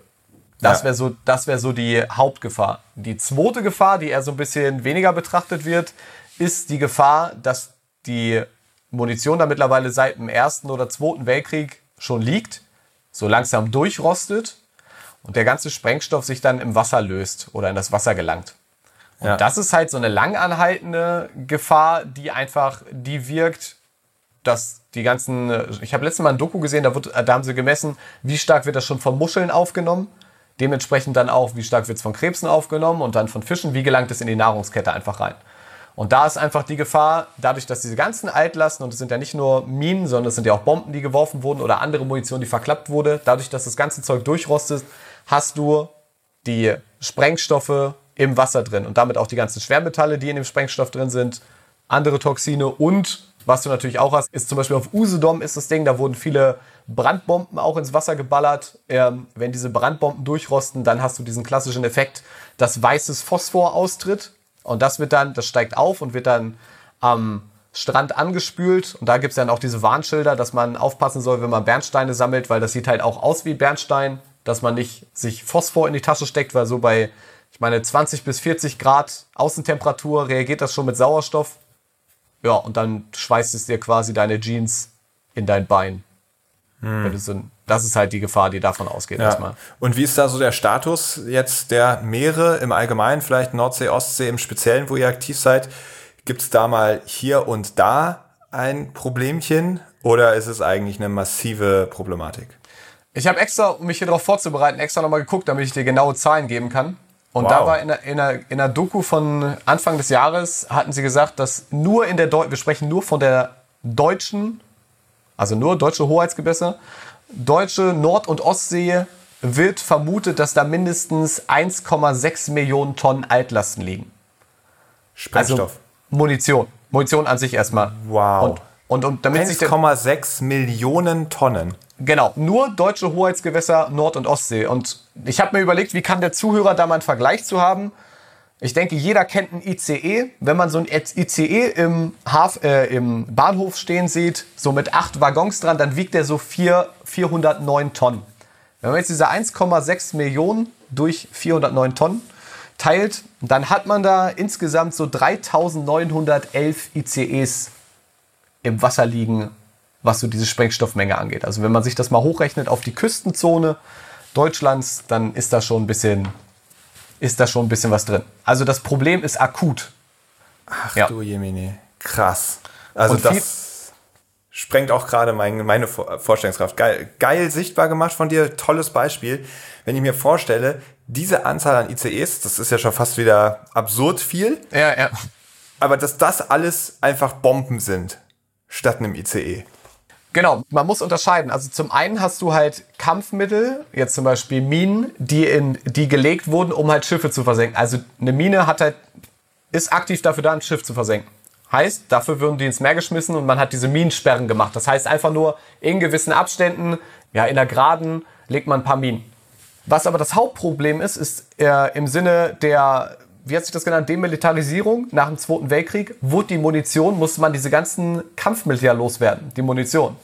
Und was da natürlich das Einfachste ist, was man genommen hat, man schmeißt das ganze Zeug ins Meer, kann erstmal keiner was mitmachen und es ist entsorgt und es ist auch erstmal aus den Augen, aus dem Sinn. Und das ist das Problem, was wir heute ganz stark haben, gerade auch in der Ostsee, jetzt mal Kiel zum Beispiel, da gab es dann Verklappungsgebiete, sogenannte. Das sind heutzutage sind die als Sperrgebiet eingezeichnet. Und so ein Verklappungsgebiet heißt, man hat nach dem Krieg, jetzt einfach mal banal gesagt, man hat einen Fischer gesagt, hier, Auftrag, die Munition muss jetzt verklappt werden, das müssen wir loswerden, die in den und den Seegebiet.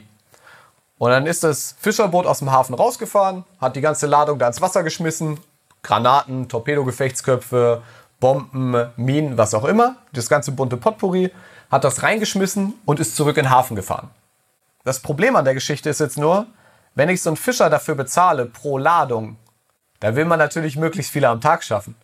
Und dann kann es natürlich auch mal sein, dass vielleicht so eine Ladung schon gelöscht wird, bevor man vielleicht in so ein Gebiet überhaupt reinfährt, damit man sich die Strecke spart. Verstehe. Und das ist jetzt, ja, und das ist jetzt das Problem, was man einfach hat. Ist zum Beispiel auch, hört man wenig von. Aber Kiel ist auch sehr stark belastet. Haben, hatte ich vorhin auch nochmal geguckt. Es gibt ein Verklappungsgebiet aus dem Zweiten Weltkrieg, also in der Kieler Bucht. Das nennt sich Kolberger Heide. Und da rechnet man mit 30.000 Tonnen Munition. Nur dieses Verklappungsgebiet in Kiel. Und das heißt, diese ganze Munition liegt da unten, oxidiert vor sich hin. Irgendwann ist dann die Ummantelung durchgerostet und dann kommen diese ganzen Kampfmittel, die Toxine, die Schwermetalle und, und, und in die Umwelt, ins Wasser. Ja. Und ihr sagt, okay, Riesenfehler, der gemacht wurde, all das, was an Munition, an Kampfmitteln im Wasser liegt, ist ein Riesenproblem.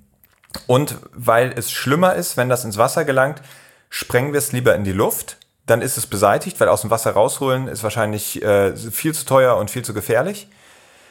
Genau, das äh, können die Hörerinnen jetzt gerade nicht mitbekommen, aber du, du nickst eifrig. Und das heißt, ihr sprengt das Ganze in die Luft. Und auch da muss ich sagen, ich mag das nicht gerne hören, wenn im Wasser riesige Explosionen sind, weil das ist natürlich auch ein großer Schaden. Kann aber auch nachvollziehen, dass alle anderen Optionen wahrscheinlich genauso schlimm bis viel schlimmer sind. Und doch gibt's dann so Skandale wie zum Beispiel 2019, wo dann plötzlich lauter tote Schweinswale, ich glaube, das waren 24 Stück, die dann gestrandet sind, die wurden dann untersucht. Das war lange Zeit nicht klar. Jetzt ist es klar. Das war tatsächlich so eine NATO-Übung, wo, wo Minen gesprengt worden waren. Ähm, und da haben die dann eben ihr Gehör verloren. Und natürlich diese Tiere, die orientieren sich mit Klicklauten, die ähm, jagen damit. Und die, das, sobald die taub waren, war dann natürlich diese, waren Ja. sie völlig orientierungslos, sind gestrandet. Und das sind natürlich dann die Kehrseiten von diesen Einsätzen. Wie hast du das erlebt? Also bei dem Manöver kann ich nichts sagen, war ich nicht dabei. Bei, dem, bei diesem NATO-Manöver, was stattgefunden hat. Man muss dazu sagen, wir von der Bundeswehr sind ähm, oder sprengen nicht in Territorialgewässern. Das heißt, alles, was wirklich die Territorialgewässer Deutschlands angeht, macht der Länderräumdienst. Das ist Landesverantwortung, die da die Okay. Minen wegsprengen. Genau. Und jetzt, wie du gesagt hast, deren Hauptaspekt ist, die Munition zu bergen. Nehmen wir an, da liegt eine Bombe und du siehst, die ist unbezündert. Das heißt, die hat kein zündauslösendes Element. Dann kannst du dir das vorstellen, dann ist es einfach nur ein Metallbehälter mit Sprengstoff. Und die Sachen kannst du abbergen. Da machst du einen Hebelballon dran und holst sie hoch. So. Und das ist das, ich sag mal, der beste Fall, den du haben kannst. Du hast unten ein Objekt liegen, was bergefähig ist. Du hebst es an, packst es auf dein Boot oder auf dein Schiff, fährst damit an Land und es gibt in, in Munster gibt es so eine ähm, Sprengstoffverbrennung. Da werden die Sachen abgegeben, dann werden die auf, also jetzt eine Bombe wird dann aufgeschnitten, der Sprengstoff wird rausgenommen und dann wird der Sprengstoff kontrolliert abgebrannt unter auch Filteranlagen, die dafür zuständig sind. Ja, das ist quasi der beste Weg der Beseitigung, Ja. weil man hat keine, wie du sagst, man hat keine Lärmbelästigung, also keine Lärmbelästigung, keine Lärmbelastung unter Wasser, man hat keine Detonation, weil die hat die Schlagwirkung unter Wasser ist natürlich auch enorm und man absorbiert bestmöglich die Giftstoffe, die auch in den Gasen sind, mit dem Filter. Ja. Da, da muss man ganz klar sagen, wenn die Munition haben, die nicht geborgen werden kann, dann macht es der Länderräumdienst zum Beispiel, dann legen die ja zum Schutz der Schweinswale so einen Blasenschleier. Das heißt, da werden unter Wasser Schläuche ausgebracht, da treten dann die Blasen aus und das hilft enorm, den Schall einfach zu minimieren oder den Schall einzudämmen in diesem Bereich. Ja, die Schlagwirkung bleibt größtenteils bestehen, aber der, der, Schall, der Unterwasserschall wird eingedämpft. Dann sprengen die. Man muss dazu sagen, wenn unter Wasser gesprengt wird, dann hat man immer noch Rückstände von diesem Sprengstoff, das ist immer noch im Wasser, das Zeug. Ja, Ja. Hat sich dann nur schlagartiger verbreitet. Also eigentlich, Sprengen ist das, ist eigentlich noch schlechter. Was wir machen ist, bei uns gibt es keinen Blasenschleier, sowas gibt es beim Militär nicht. Bei uns ist es, wir sind nur in internationalen Gewässern zuständig oder in Territorialgewässern, wenn wir vorher die Genehmigung haben, da zu sprengen. Und auch bei diesem NATO-Manöver muss man halt auch sagen, das wird in Medien leider immer nicht ganz so, ähm, nicht ganz so angesprochen. Wenn gesprengt wird, egal ob in deutschen Gewässern oder internationalen, du kannst nicht einfach, wir können nicht einfach als Marine hinfahren, finden eine Mine und klatschen das Ding weg. Das funktioniert nicht, sondern du musst dir erstmal die Genehmigung einholen, dass du überhaupt sprengen darfst. Und auch da wurde ja in diesem Fall bei diesem NATO-Manöver gesagt, ja, und die Bundeswehr hat hier gesprengt. Letzten Endes muss man halt auch überlegen, die Bundeswehr hat oder dieser NATO-Verband hat aber auch die Genehmigung gekriegt, dort Sprengung vorzunehmen. Es ist nicht, dass man einfach, dass einfach entschieden wurde, wir haben was gefunden, jetzt ballern wir es weg, sondern es entscheidet immer eine Person. Da kann man dann Und auch wer entscheidet das dann? Also ich meine, ich glaube, es ist jetzt müßig darüber zu sprechen, wer hat die Entscheidung getroffen. Genau, mir genau. geht es eher so grundsätzlich darum zu verstehen, wie geht man am besten mit diesen Kampfmitteln um. Aber wenn du jetzt sagst, nicht die Bundeswehr entscheidet, wer entscheidet es dann? Weil ich glaube, viele Umweltverbände haben sich ja darüber beschwert, dass sie nicht mit einbezogen waren in diese Entscheidung. Genau, und alles, was die Bundeswehr macht, kriegen wir letzten Endes von der Politik vorgegeben. Und auch, Okay. die, auch die Genehmigung. Jetzt ist es so, soweit ich das weiß, dass die NABU mit drin ist. Also die können quasi mitentscheiden, ob wir in der Ostsee sprengen dürfen. Deshalb dürfen wir zum Beispiel auch in der Ostsee nicht mehr sprengen. Weil die sagen nein. Genau. also kann man sich ja denken, wenn man eine Umweltbehörde fragt, hey Leute, äh, können wir hier, können wir hier im Seegebiet sprengen? Natürlich, äh, was soll da sonst, was, was erwartet man da für eine Antwort? Ja, ja also natürlich, ja, auch in dem Fall zu Recht, sage ich auch, weil die Belastung, die man den Meeren damit gibt, ist eine enorme. Ganz klar. Deshalb, ich habe auch so, musste ein bisschen schmunzeln, als mein äh, Kollege mich an dich vermittelt hat für den Podcast und ich ge gehört habe, okay, Helden der Meere, dann kann man, wenn man uns in einen Podcast packt, wo man sagt, Helden der Meere, dann sind wir, glaube ich, so ein bisschen Hancock. Heißt, ist das dieses mit Will Smith, dieser Typ? Diese Anti-Helden so ein bisschen. Ja, der will, der, der versucht zu helfen und dabei zerstört er aber was. Also so kann man es so kann echt leider fast Also sehen. das ist, das ist dein Bewusstsein da äh, auch in der Sache. Wenn ich wenn ich so runterbrechen würde, ja, definitiv, weil ich weiß, ich sehe selber, wenn du so eine Mine sprengst, wenn du siehst, was da vom Meeresgrund hochgewühlt wird, wie danach das Wasser aussieht. Generell weiß ich, dass das nicht gesund sein kann. Wir haben es mal mitgekriegt, da waren zwei Minentaucherteams waren in Frankreich unterwegs und eins hat zehn Seemeilen von uns entfernt gesprengt. Eine Mine, die hatte, glaube ich, so 400 oder 500 Kilo Sprengstoff drin. Diesen Detonationsschlag hast du zehn Seemeilen weiter auch noch gefühlt. Also minimal fühlst du den im Boot. Und du hörst ihn aber auch. Also diese, Lärmbelast mhm. diese Lärmbelastung, das ist nicht, dass es nach 300 Metern unter Wasser wird ja eh der Schall äh, stärker geleitet. Das ist nicht, dass es nach 300 Metern weg ist, ne? sondern das zieht sich natürlich echt durchs Wasser. Ja. Dementsprechend das Einzige, was wir machen, was quasi unsere Heldentat ist, in Anführungsstrichen, ist, dass wir Minen beseitigen, um die zivile Schifffahrt sicherer zu machen. Das ist der Aspekt. Den Weg, den wir dafür aber nehmen, ist die direkte Sprengung vor Ort. Okay. Und das heißt, da bist du noch nicht mal restlos überzeugt als Meeresliebhaber, dass das der ökologisch sinnvollste Weg ist. Aber wie du ja auch schon gesagt hast, ich glaube, Annegret Kramp-Karrenbauer, die damals äh, Verteidigungsministerin war, hat das dann ja auch direkt verboten. Jetzt sagst du auch, der NABU ähm, ist da strikt dagegen. Also es wird ja wahrscheinlich in den deutschen Gewässern weniger praktiziert. Aber da wäre deine Perspektive, okay, wenn man sie nicht bergen kann, dann lassen wir sie einfach lieber liegen. Da ist mehr mitgeholfen. Ja, das ist das, also die, wie gesagt, die best, das beste Szenario, was du machen kannst, ist, die Dinger abzubergen. Und manche, damit du die bergen kannst, wenn die zum Beispiel eine Zündvorrichtung noch haben, kannst du eine kleine Sprengung machen, um die Zündvorrichtung quasi zu fluten, dass sie aufreißt und dann geflutet wird. Dann hast du den Kreislauf lahmgelegt. Dann könntest du es auch anheben. Aber du okay. musst halt immer noch eine kleine Sprengung machen. Also das bleibt nicht ja. aus. Aber es ist halt was anderes. Ja, wenn du nur ein paar, ein paar Kilo sprengst oder ob du da direkt dreistellig an Kilos liegen hast, die, die gezündet werden. Von ja. meiner Perspektive, wenn ich jetzt wirklich aus der Perspektive gucke von dem Meeresliebhaber, dann ist das Beste, was du machen kannst, die Dinger abzubergen. In Verbrennungsanlage, da wird es verbrannt und dann ist gut. Das ist die beste Sache es ist ein sehr zweischneidiges Schwert, weil auf der einen Seite könnte man jetzt sagen, okay, bevor wir jetzt die Meeressäuger auch noch mit dem Lärm schädigen und mit der Detonation die Unterwasserwelt schädigen, dann lassen wir es lieber liegen, aus dem Augen, aus dem Sinn.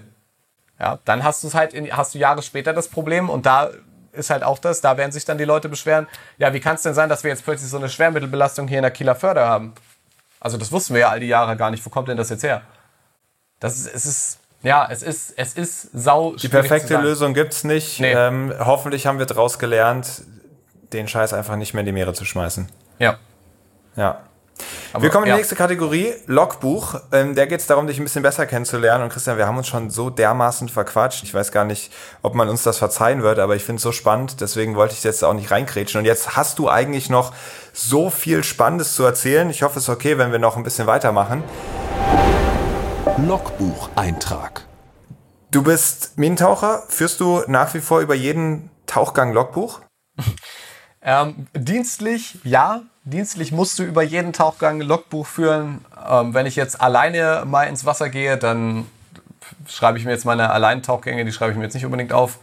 Ähm, und im Urlaub muss ich sagen, muss ich mich dazu animieren, das zu machen, weil es, weiß ich nicht, es ist einfach so eine Freiheit, wenn du es quasi nicht machen musst. Ja und so. Aber da gucke ich halt schon immer, wenn ich jetzt ein tolles Taucherlebnis habe, dass ich mir dann wenigstens den Ort, genau, den Ort eintrage, was habe ich da gesehen und dann vielleicht da noch ein sehr geil hinterschreibe oder ein Smiley male, dass ich weiß, okay, das sollte ich auf jeden Fall nochmal wahrnehmen, wenn ich da nochmal vor Ort bin, ja.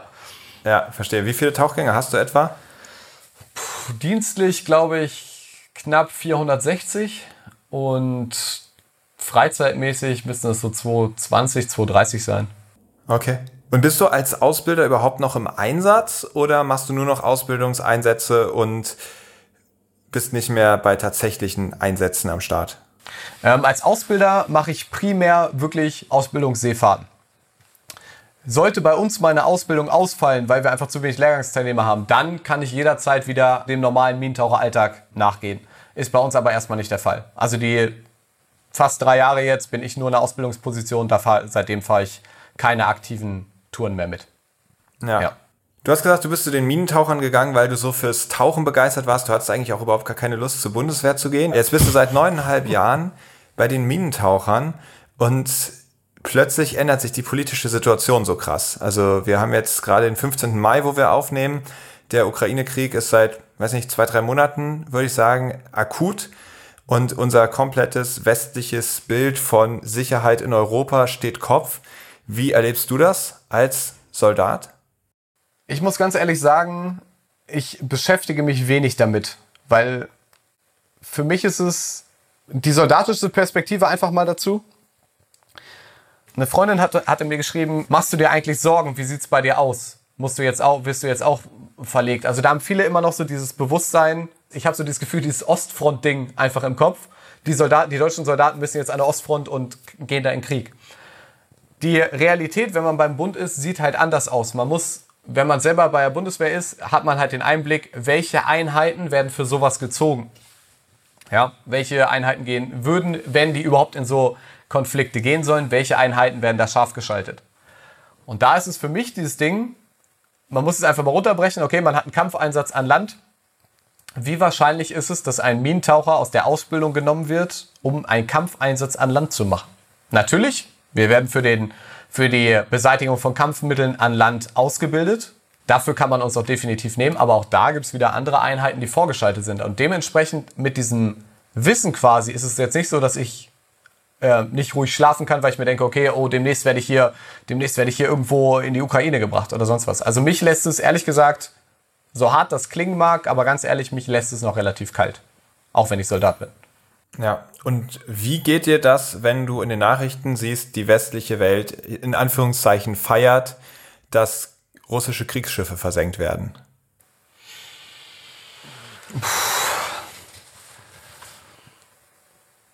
Ich weiß nicht, ob das jetzt unbedingt was zu feiern ist. Also ja, also ich, ich, das ist vielleicht ein bisschen hart gesagt, aber ich merke schon, dass sozusagen da so berichtet wird, wow, es ist gelungen, der Ukraine äh, das russische Flaggschiff da, die Moskwa zu versenken und so. Ich habe schon das Gefühl, irgendwie so, das war so eine relativ positive Nachricht aus dem Krieg, wo man, wo ich auch ehrlich bei mir selbst sagen muss, es ist so ein bisschen so eine Erleichterung, Gefühl, Gefühl gewesen von wegen, nee, nicht das Recht des Stärkeren gilt, sondern so ein Land wie die Ukraine kann sich dann auch ein Stück weit verteidigen und die sind ja scheinbar nicht ganz so hilflos, wie man vielleicht befürchtet hatte.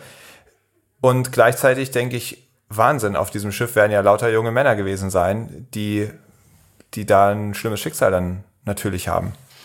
Also ich glaube, was also ich gucke selber kein Fernsehen, ich gucke keine Nachrichten, weil ich mich be bewusst, das versuche ich zu kontrollieren, was in meinen Kopf reinkommt und was nicht. Und ich sehe auf meiner E-Mail-Seite, bei meiner privaten sehe ich immer so dieses Ding, da ist so das erste Ding auf der Hauptseite, die äh, Krieg in der Ukraine, die aktuelle Lage und dann immer mit den größten reißerischen Bildern, äh, Ruinen und irgendwie, letztens war sogar eins mit Seeminen abgebildet sogar. Den Zuhörern will ich vielleicht den Tipp geben, also jetzt gerade wo du sagst, was macht das mit dir, wenn du dieses, diese Schiffssituation anguckst. Ich würde mir einfach überlegen, was wird jetzt, soll jetzt gerade von den Medien damit erzeugt werden, was für ein Bild soll, wird in deinen Kopf quasi projiziert, wenn du dir jetzt diese Bilder anguckst.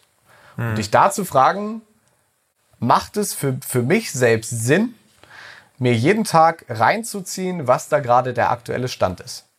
Ich meine, um an einer politischen Diskussion sich zu, aktuell zu beteiligen, ist das eine super Sache, sich dann immer das Ganze, gerade das, die neuesten Geschehnisse anzugucken. Aber ich sag dir ganz ehrlich, ob, die, ob da jetzt gerade ein russischer Kahn singt, ob die ein Flugzeug abschießen oder so, ich beschäftige mich nicht damit. Ja. Ist vielleicht gar kein schlechter Tipp. Also dieses Doom-Scrolling ist ja dann häufig auch was, was vielen zum Verhängnis wird, die in so einer extremen Situation dann auch diese komplette Berichterstattung verfolgen. Und klar, die Medien, die wollen natürlich dann auch den reißerischsten Artikel schreiben, weil dann kriegen ja. sie die meisten Klicks, die meisten ZuschauerInnen. Und ähm, da wirklich ganz bewusst sich zu sagen, ich reduziere das, ich gucke vielleicht mal ein paar Tage nicht die Nachrichten. Und gerade bei Themen, die man selbst nicht beeinflussen kann, also wenn es zum Beispiel um eine Wahl geht oder ähnliches, irgendwelche Vorgänge in Deutschland, wo man, wo man tatsächlich einen Einfluss haben kann, bin ich großer ja. Fan davon, voll informiert zu sein. Ja. Aber bei Sachen, wo man sagen kann, ja gut, ich kann es jetzt eh nicht so krass oder beeinflussen, auch zu der Corona-Zeit, dass dann diese ganzen Entscheidungen getroffen worden sind auf politischer Ebene. Klar, es ist cool, da informiert zu sein, aber sich stündlich die neuen News zu holen, haben, hat wahrscheinlich relativ wenig Mehrwert. Und ein guter Tipp ist auch, sich die Nachrichten ohne Bildern anzugucken. Also manchmal mache ich das, dass ich mir die, die, die Tagesschau einfach anschaue, aber gar nicht auf den Bildschirm gucke, sondern einfach nur einen Knopf im Ohr habe und dadurch sozusagen dieser Reiz, der dann bei mir ankommt, ne, wo du sagst, was lass ich in meinen Kopf rein, dann ganz bewusst reduziert das mehr oder weniger auf die Tatsachen und nicht auf diese emotionalisierenden Bilder. Ja, finde ich ganz spannend. Jetzt bist du kurz davor, harter Cut. Nee, du bist nicht davor, du hast eine Speaker-Karriere begonnen. Das finde ich spannend. Ich bin ja auch Speaker und ich habe das Gefühl, wir haben, haben, verstehen uns ganz gut. Ich kann mir jetzt auch sehr, sehr gut vorstellen, dich auf der Bühne zu erleben. Ja, ich habe ähm, was soll ich dazu sagen? Ähm, Greater, sagt ihr was? Ehemals Gedankentanken? Ja, auf jeden Fall, ja. Genau, da habe ich, wann war das? Letztes Jahr? The Key, diese Ausbildung gemacht. Ja, genau. Ja, ja, es gibt natürlich ganz viele andere verschiedene Speaker-Ausbildungen, da wollen wir jetzt gar nicht für eine Sache genau. speziell Werbung machen, aber lass uns noch einen Schritt vorweg gehen. Wie kam dieser Gedanke in dir? Also wie ist das entstanden? Ich habe, ich weiß gar nicht, wann habe ich mit Persönlichkeitsentwicklung angefangen? Ich glaube 2018 ging es bei mir los mit Persönlichkeitsentwicklung. Meine damalige Freundin hat mir die erste Rede von Tobi Beck gezeigt, diese ja. Tier Tiermodellrede. Ja. Und ich kannte sowas bis dahin gar nicht. Und das Ding hat mich so ange... Also ich liebe die Art von Tobi Beck, finde ich mega geil. Also der, der catcht ja. mich einfach mit seiner Energie. Und das hat mich so angefixt, was er da erzählt hat, dass ich mir immer mehr von diesen Gedankentanken-Videos reingezogen habe. Und dann geht's dann los, dann die nächste Stufe. Du zig Bücher, äh, teils vier, fünf Bücher im Monat gelesen zu Persönlichkeitsentwicklung und halt Wissen, also Wissen konsumiert ohne Ende. Und dann ging's los, dass ich auf Seminare gegangen bin. Und auf einem Seminar habe ich einen Typen kennengelernt, den äh, Pascal Krischel.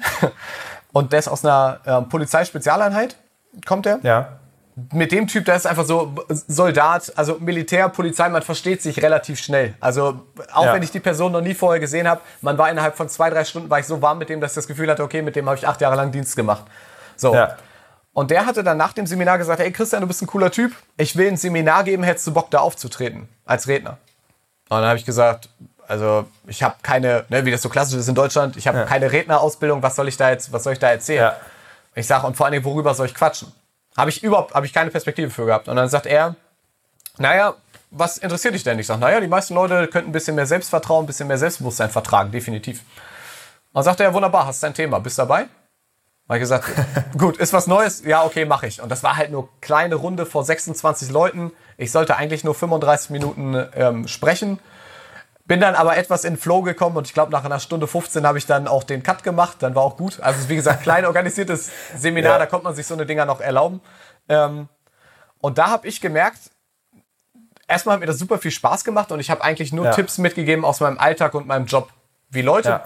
wirklich Tipps, die bei uns in Extremsituationen funktionieren, wie, die halt, wie man die im Alltag nehmen kann. Man braucht jetzt keinen, um jetzt ein super Selbstvertrauen zu haben, muss ja nicht gleich Minentaucher werden, sondern du kannst auch einfach bei dir selbst gucken, was sind so deine Baustellen und das da, daran festmachen.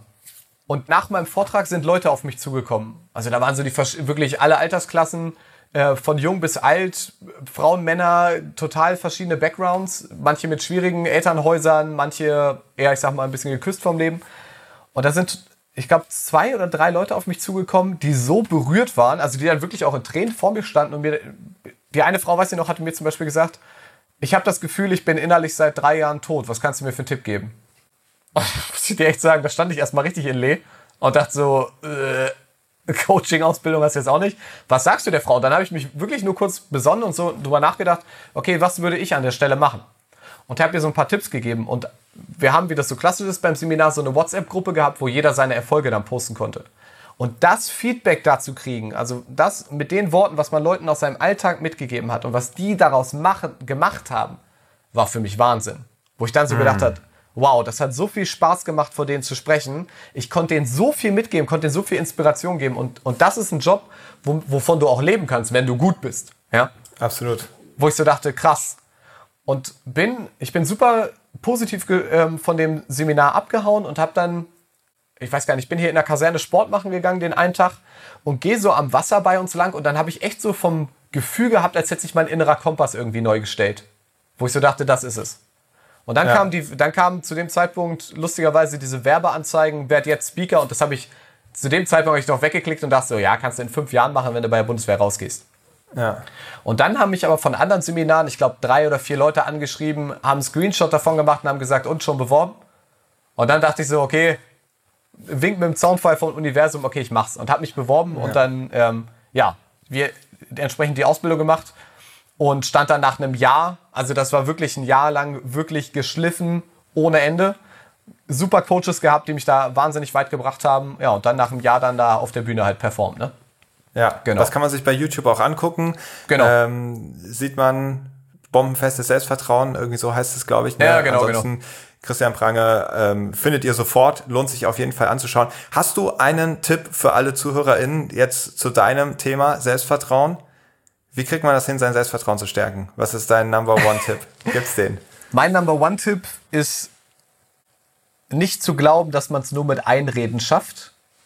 Also du kannst dir Selbstvertrauen nicht einfach vom Spiegel einreden, indem du dich da jeden Tag hinstellst und sagst, ich habe super Selbstvertrauen oder ich bin selbstbewusst, ich bin selbstbewusst, sondern was ich in meinem Job gelernt habe, du musst deine größten Herausforderungen oder die Herausforderungen in deinem Leben meistern, dir Erfolge, wenn du sie gemeistert hast, im Kopf einfach abrufen, also immer wieder klar machen und kannst diese Erfolgserlebnisse dadurch dein Selbstvertrauen stärken und kannst dir durch das Klarmachen, kannst du die auch übertragen. Als Beispiel, ich habe hab mal so einen zivilen Fallschirmsprung gemacht und da hast du so einen Wochenendkurs gehabt, dir wurde beigebracht, so und so springst du aus dem Flugzeug mit einem Automatikschirm.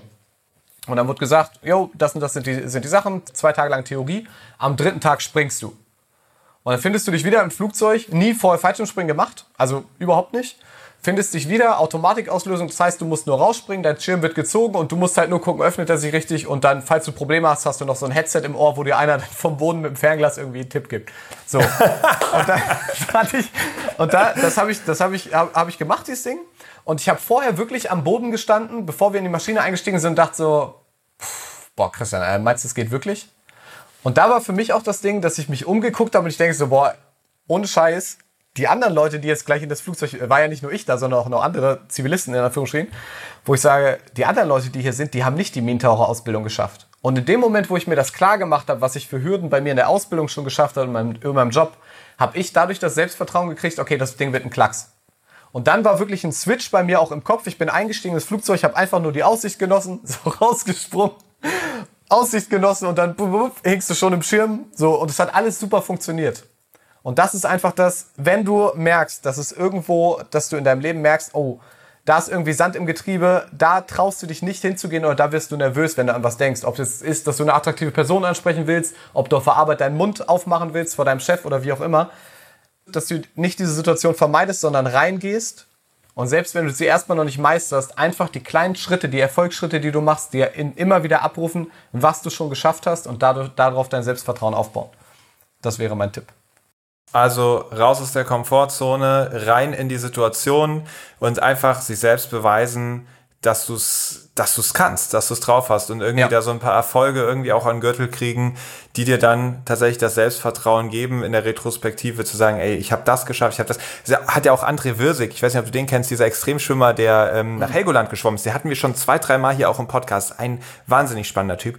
Und der hat auch erzählt, nachdem er dann da, der ist dann wirklich so 16, 17 Stunden im Wasser, teilweise bei, bei, bei, bei 13, 14 Grad und schwimmt dann 60 Kilometer am Stück. Wow. Und nachdem er das gemacht hat, hat er gesagt, ey, und wenn dir da im Meeting irgendjemand blöd kommt, ne? Da denkst du ja. dir so, ey, von denen, die, die, würden da nicht eine Stunde überleben, ne? Und ich bin da durchgeschwommen. Da, da hat er gesagt, da stand er dann drüber. Also das, ich glaube, das ist ein ganz guter Tipp. Frage ist natürlich auch, was passiert, wenn es dann mal schief läuft, wenn man sich sozusagen raustraut in die Komfort, aus der Komfortzone, aber auf die Nase fällt. Ja, das sind dann, sind dann, glaube ich, auch spannende Punkte. Ich würde da lieben gerne mit dir noch super viel drüber quatschen, aber mit Blick auf die Uhr, wir, wir kriegen es nicht mehr unter. Ähm, vielleicht noch ein Punkt in die andere Richtung. Vielleicht haben wir sogar die Chance, Gedanke von mir, das irgendwann mal in einer weiteren Folge nochmal aufzugreifen. Sehr gerne. Die Frage, die sich mir stellt, ist, Selbstvertrauen kann ein Problem sein, wenn man es nicht hat, wenn man Schwierigkeiten hat, es zu erlangen. Ich sehe aber auch am anderen Ende der Skala möglicherweise ein Problem, dass zu viel Selbstvertrauen ja. schnell mal in Selbstüberschätzung, ähm, Überheblichkeit, Arroganz gehen kann. Ist das auch was, was du sozusagen irgendwie mit drin hast in deinem Programm, in deiner Idee von dem oder ja. deinem Blick da drauf? Da hat mir einer meiner Ausbilder in der Minentaucherei hat mir da mal eine sehr gute Bremse eingebaut, was, was genau dieses Problem angeht, dass du halt nicht übersteigert bist und denkst, okay, dir gehört die Welt. Und zwar hat der uns immer gesagt, hat der uns schon als Schülern eingeprügelt, Männer, Minentaucher sind zwar selbstbewusst oder wir können auch viel, man verlangt mehr von uns, aber wir sind bescheiden. Und diese Bescheidenheit, einfach nur dieses Wort, habe ich mir seit, seit ich Schüler war, in der Minentaucherei wirklich immer wieder klar gemacht, okay, Bescheidenheit, ich muss nicht rausgehen und jetzt alle sagen, oh Leute, keine Ahnung, auf der Feier, moin, ich bin's der Minentaucher. Wirklich bescheiden sein, seine Erfolge zu kennen, sein Können auch zu kennen und verinnerlicht haben, aber du musst es halt nicht jedem jetzt, du musst nicht damit hausieren gehen. Und ich glaube, das ist einfach, wenn man selber merkt, okay, man hat vielleicht ein bisschen übersteigertes Selbstvertrauen, da vielleicht mal ranzugehen, okay, sich mal zurückzunehmen, nicht immer nur auf das Ego, auf das Ego-Pedal drücken, oh, ich muss jetzt allen zeigen, was ich für ein geiler Typ bin, weil dann passt auch was von deinem Selbstbewusstsein nicht oder von deinem Selbstvertrauen, wenn du allen erstmal zeigen musst, was du für ein toller Typ bist. Dann stimmt schon mhm. mal was ich in meinen Augen. Und da einfach ranzugehen, okay, mit Bescheidenheit ranzugehen, es ist cool, was ich für Erfahrungen gemacht habe, es ist cool, was ich schon gemacht habe. Aber wenn jemand was darüber wissen will, kann er mich fragen, aber ich muss jetzt nicht es in jedes Haus schreien. Ja. Was ich noch ganz spannend finde, Persönlichkeitsentwicklung und gleichzeitig beim Militär arbeiten. Das sind so, so zwei Welten, die da für mich aufeinander prallen. Ja. Ist so. Ja, definitiv. Gebe ich dir völlig recht. Ähm, sind, wie du schon sagst, es sind zwei verschiedene Welten. Ja. Und wie hast du das vereinbart? Wie war das der, für dich mit deinen Kameraden? Ähm, am Anfang, muss ich sagen, wurde ich stark belächelt ich glaube, ja gut, ich, ich glaube, viele belächeln mich immer noch, weil für viele ist das nicht greifbar, wenn ich sage, ich will Redner werden oder ich will danach als Redner arbeiten. Das ist für die halt so, ja, von den 200 Euro im Monat kannst du ja nicht leben, wie willst du das machen? So, die können, die, die sehen, die sehen das halt nicht, weil sie sich mit dem Thema nicht beschäftigen. Und ich habe das mit der Persönlichkeitsentwicklung gemerkt, gerade als ich viel gelesen habe. Als wir eingeschifft waren an Bord, Du hast natürlich auch ähm, Off-Zeiten, das heißt, da hast du keine Tauchgänge, sondern du bereitest dein Material nach, machst Sport oder so, wo du einfach Zeit für dich hast an Bord. So. Ja. Und da haben halt, ist es so ein Klassiker, dass viele einfach dann Filme gucken. Da hast du einen Laptop mit und machst irgendwie einen Film an. Und da habe ich gemerkt, das konnte ich ab, also ich kann mich, ich kann kaum noch Filme gucken, weil es mich einfach, es ist für mich verschwendete Zeit. So. Ja. Also es gibt wenige Ausnahmen. Genau. Und da war für mich das, dass ich, wo die zum Beispiel gesagt haben, okay, wir gucken jetzt einen Film, habe ich gesagt, okay, ich setze mich vorne im Boot in eine Messe und lese ein Buch. Und das war für die halt überhaupt nicht greifbar. Warum steht jetzt sich jetzt gerade einer raus und liest ein Buch? So, und da wurde ich belächelt und, und ja, und da kriege ich jetzt aber auch von vielen Kameraden, die das so miterlebt, die damals gelacht haben, hat mich jetzt Freitag erst einer, mit dem ich zum Schwimmen gefahren bin, hat mir erst einer gesagt, ja, Christian, damals habe ich über äh, habe ich über dich gelacht, als du da saßt und in deinem Buch Markierung gemacht hast. Weil ich arbeite, ich lese das nicht nur stumpf, sondern ich habe mir die Bücher wirklich durchgearbeitet. Meine Markierung da gesetzt und da hat er noch über mich gelacht und er sagt jetzt, weiß ich nicht, wie lange ist das her? drei, vier Jahre. Er sagt jetzt, drei Jahre später, findet er sich in derselben Situation wieder, dass er einfach irgendwie glaubt, es, ist, es gibt mehr im Leben und angefangen hat, Bücher zu lesen und jetzt genau das. Er liest seine Bücher und damit er sich die Sachen drin behält, markiert er das. Ich glaube, es ist auch jetzt in der zivilen Welt ist es schon, ist es schon wenig verbreitet, aber natürlich beim Militär noch weniger. Und das ist wenn ich wen treffen beim Militär, der sich darum kümmert, dann ist es ein, der sich auch damit beschäftigt, dann ist das ein, äh, ein geiles Zusammentreffen, weil man merkt, ah, okay, man spricht eine Sprache. Und bei vielen anderen, jetzt auf der Arbeit lasse ich es meistens weg. Ich rede da nicht viel drüber, weil du, ja, ja. die meisten, ist für die meisten nicht greifbar. Ist Und ist so. das nicht schwierig für dich? Weil ich glaube, die Kameradschaft ist ja wahrscheinlich ein sehr, sehr zentraler Punkt bei, beim Militär, wahrscheinlich auch bei euch bei den Minentauchern. Ja. Und da gleichzeitig ein, du hast gesagt, dein Kompass, dein innerer Kompass hat sich neu gestellt. Und da jetzt eine Differenz zu haben mit dem Rest der Truppe und das noch nicht mal so richtig artikulieren zu können oder dafür belächelt zu werden, stelle ich mir echt herausfordernd vor. Ja, auf der einen Seite, ähm, ich kann mit meinen, ich bin super dankbar für meinen Kameradenkreis, den ich hier habe. Also es macht super Spaß. Bei uns ist es auch so, du hast nicht so dieses, oh, verdammt, es ist schon wieder Montag, sondern du freust dich eigentlich auf Montag, weil du die Leute wieder siehst und dann Spaß auf der Arbeit hast. Ich kann Ja. das, ich kann's, ich kann mich ganz gut abkapseln, wenn ich es brauche. Also auf der Okay. Arbeit natürlich, ich spreche einfach nicht drüber. Du hast trotzdem, hast, hast einen super Talk, aber ich merke halt auch immer mehr, dass ich in meiner Freizeit schon ganz klar darauf achte, womit verbringe ich Zeit. Und ich bin auch ein Typ, ich mache sehr viel, ich bin sehr, sehr glücklich auch mit mir alleine. Ich mache sehr viel auch alleine. Ob ich jetzt hier, gestern war ich, keine Ahnung, ob ich tanzen gehe oder so, ich muss nicht ständig Leute um mich rum haben. Und da gucke ich halt wirklich drauf, wenn ich weiß, jemand kann, hat mit dem Thema überhaupt nichts am Hut oder spricht überhaupt nicht meine Sprache und für den ist das alles total fremd, was ich machen will, dann meide ich das natürlich in meiner Freizeit, weil sonst muss ich mir die ganze Zeit deren Ängste anhören. Ja, und das funktioniert ja nicht und dann kommst du später eh wieder zum Bund und so und das hilft mir nicht weiter, ne? Ja, Ist einfach so. Ja, finde find ich ganz spannend, weil also ich würde sagen, Persönlichkeitsentwicklung war für mich auch ein, ein Gamechanger in meinem Leben. Ja. Ganz ähnlich. Äh, vor drei, vier Jahren, wahrscheinlich waren es eher fünf Jahre oder so.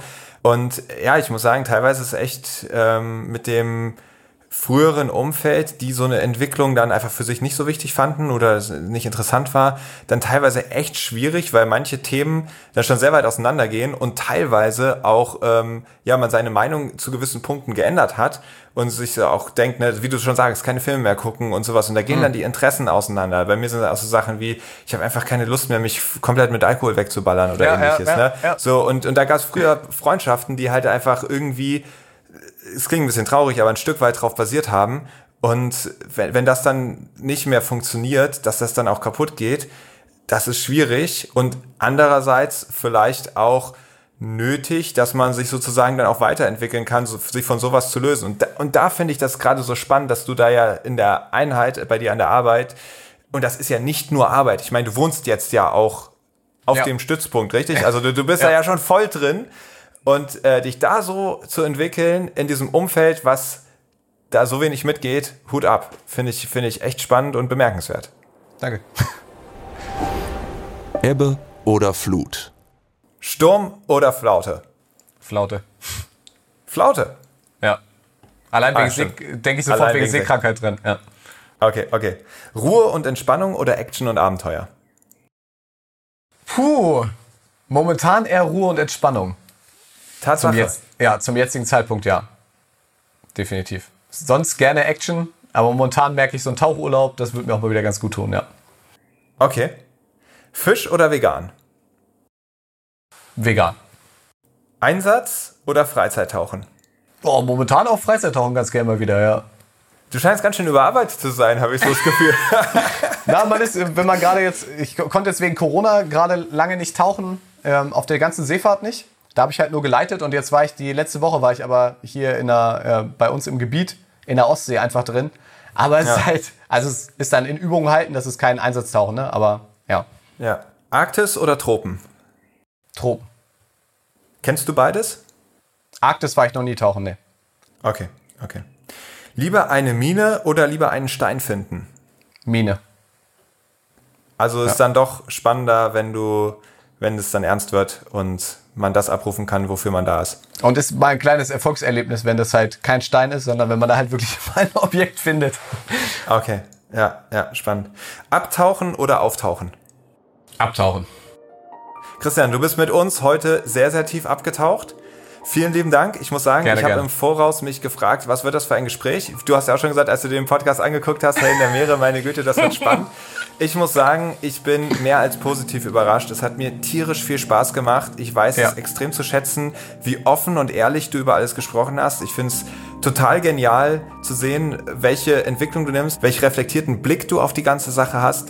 Vielen lieben Dank. Ich drücke dir vor allem die Daumen, dass du, sobald du den Weg der Persönlichkeitsentwicklung gehst und deinem inneren Kompass folgst, dass du da ganz, ganz erfolgreich bist, dass du da genau die Erfüllung findest, die du dir erhoffst. Herzlichen Dank, dass du dabei warst. Gerne, gerne. Ich danke dir auch für deine Zeit. Das war Christian Prange und das war für mich ein sehr, sehr spannendes Gespräch, bei dem ich im Voraus nicht so ganz sicher war, wie es wohl verlaufen würde. Denn ich habe erwartet, dass wir da wahrscheinlich sehr große Differenzen in der Weltanschauung haben. Mir ist aufgefallen, ganz so groß wie befürchtet sind sie nicht und was mich total begeistert hat, ist, wie reflektiert Christian ist und wie offen und ehrlich er über die Licht- und Schattenseiten seiner Arbeit als Minentaucher redet. Da spricht für mich ein ganz großes Selbstbewusstsein raus, was auch nötig ist, um so authentisch zu kommunizieren. Und Selbstvertrauen ist natürlich ein wichtiger Punkt in Christians Leben und auch in dem, was er tut und vor allem in dem, was er noch so vorhat. Und da fand ich die Tipps, die er gegeben hat zum Thema, wie kann ich Selbstvertrauen bekommen, ziemlich spannend. Es gibt ja diesen Spruch, wer nicht auf dem Platz steht, der kann auch kein Tor schießen. Und ich glaube, ganz ähnlich verhält sich es auch beim Selbstvertrauen. Denn nur dann, wenn man sich auch mal in Situationen begibt, die einen wirklich aus der Reserve locken, wo einem auf Deutsch gesagt der Arsch auf Grundeis geht, nur in diesen Situationen kann man sich ja auch selbst beweisen, ey, ich hab's drauf, ich schaff das, ich kann das. Und dementsprechend die Message, Selbstvertrauen bekommt man nicht vom Spiegel, sondern dann, wenn man mal Sachen macht, die einen wirklich fordern, kann ich viel mit anfangen und macht mir Lust darauf, auch immer weiter Herausforderungen zu suchen, die mich aus meiner Komfortzone herausholen. Ich hoffe, euch hat diese Folge auch gut gefallen. Wenn dem so ist, dann wie immer gerne teilen, gerne eine Bewertung dalassen. Und natürlich möchte ich noch einmal darauf hinweisen, dass am 5.7. ein Live-Podcast stattfindet. In Marburg in der Veranstaltungshalle Kfz werden die Lahntaucher zu Gast sein und es gibt etwa 400 Plätze. Die Karten werden kostenlos sein und in den Show Notes findet ihr alle nötigen Infos, um euch eine zu reservieren. Und auch für all diejenigen, die an diesem Abend leider keine Zeit haben dabei zu sein, gibt es eine gute Nachricht. Denn das ganze Event wird live gestreamt, ihr könnt es also auch online besuchen. Ich würde mich natürlich riesig freuen, wenn ihr dann mit dabei seid und auch da gilt es natürlich, gerne weiterempfehlen, gerne ein paar Leute mitbringen, damit der Saal am Ende aus allen Nähten platzt. Jetzt kommen wir zum Ende dieser Folge und ich hoffe, sie hat euch für die Meere begeistert. Denn genau das ist das Ziel des Blue Awareness e.V., der diesen Podcast sponsort, die Menschen für die Meere zu begeistern. Denn das, was man liebt, das will man schützen und so ist dieser Podcast einer unserer Beiträge zum Schutz der Meere. Da könnt ihr natürlich auch gerne mitmachen. Durch Spenden oder eine Vereinsmitgliedschaft ist uns richtig geholfen. So, das war's von dieser XXL-Folge. Ich hoffe, sie hat euch gefallen und ich freue mich, wenn ihr in 14 Tagen wieder mit dabei seid. Bei der nächsten Folge von Helden der Meere. Aufnahme, Produktion und Schnitt Christian Weigand. Musik Paul Timmich und Dorian Behner. Design Malte Buck. Sprecher, Intro und Kategorien Moritz Schelius.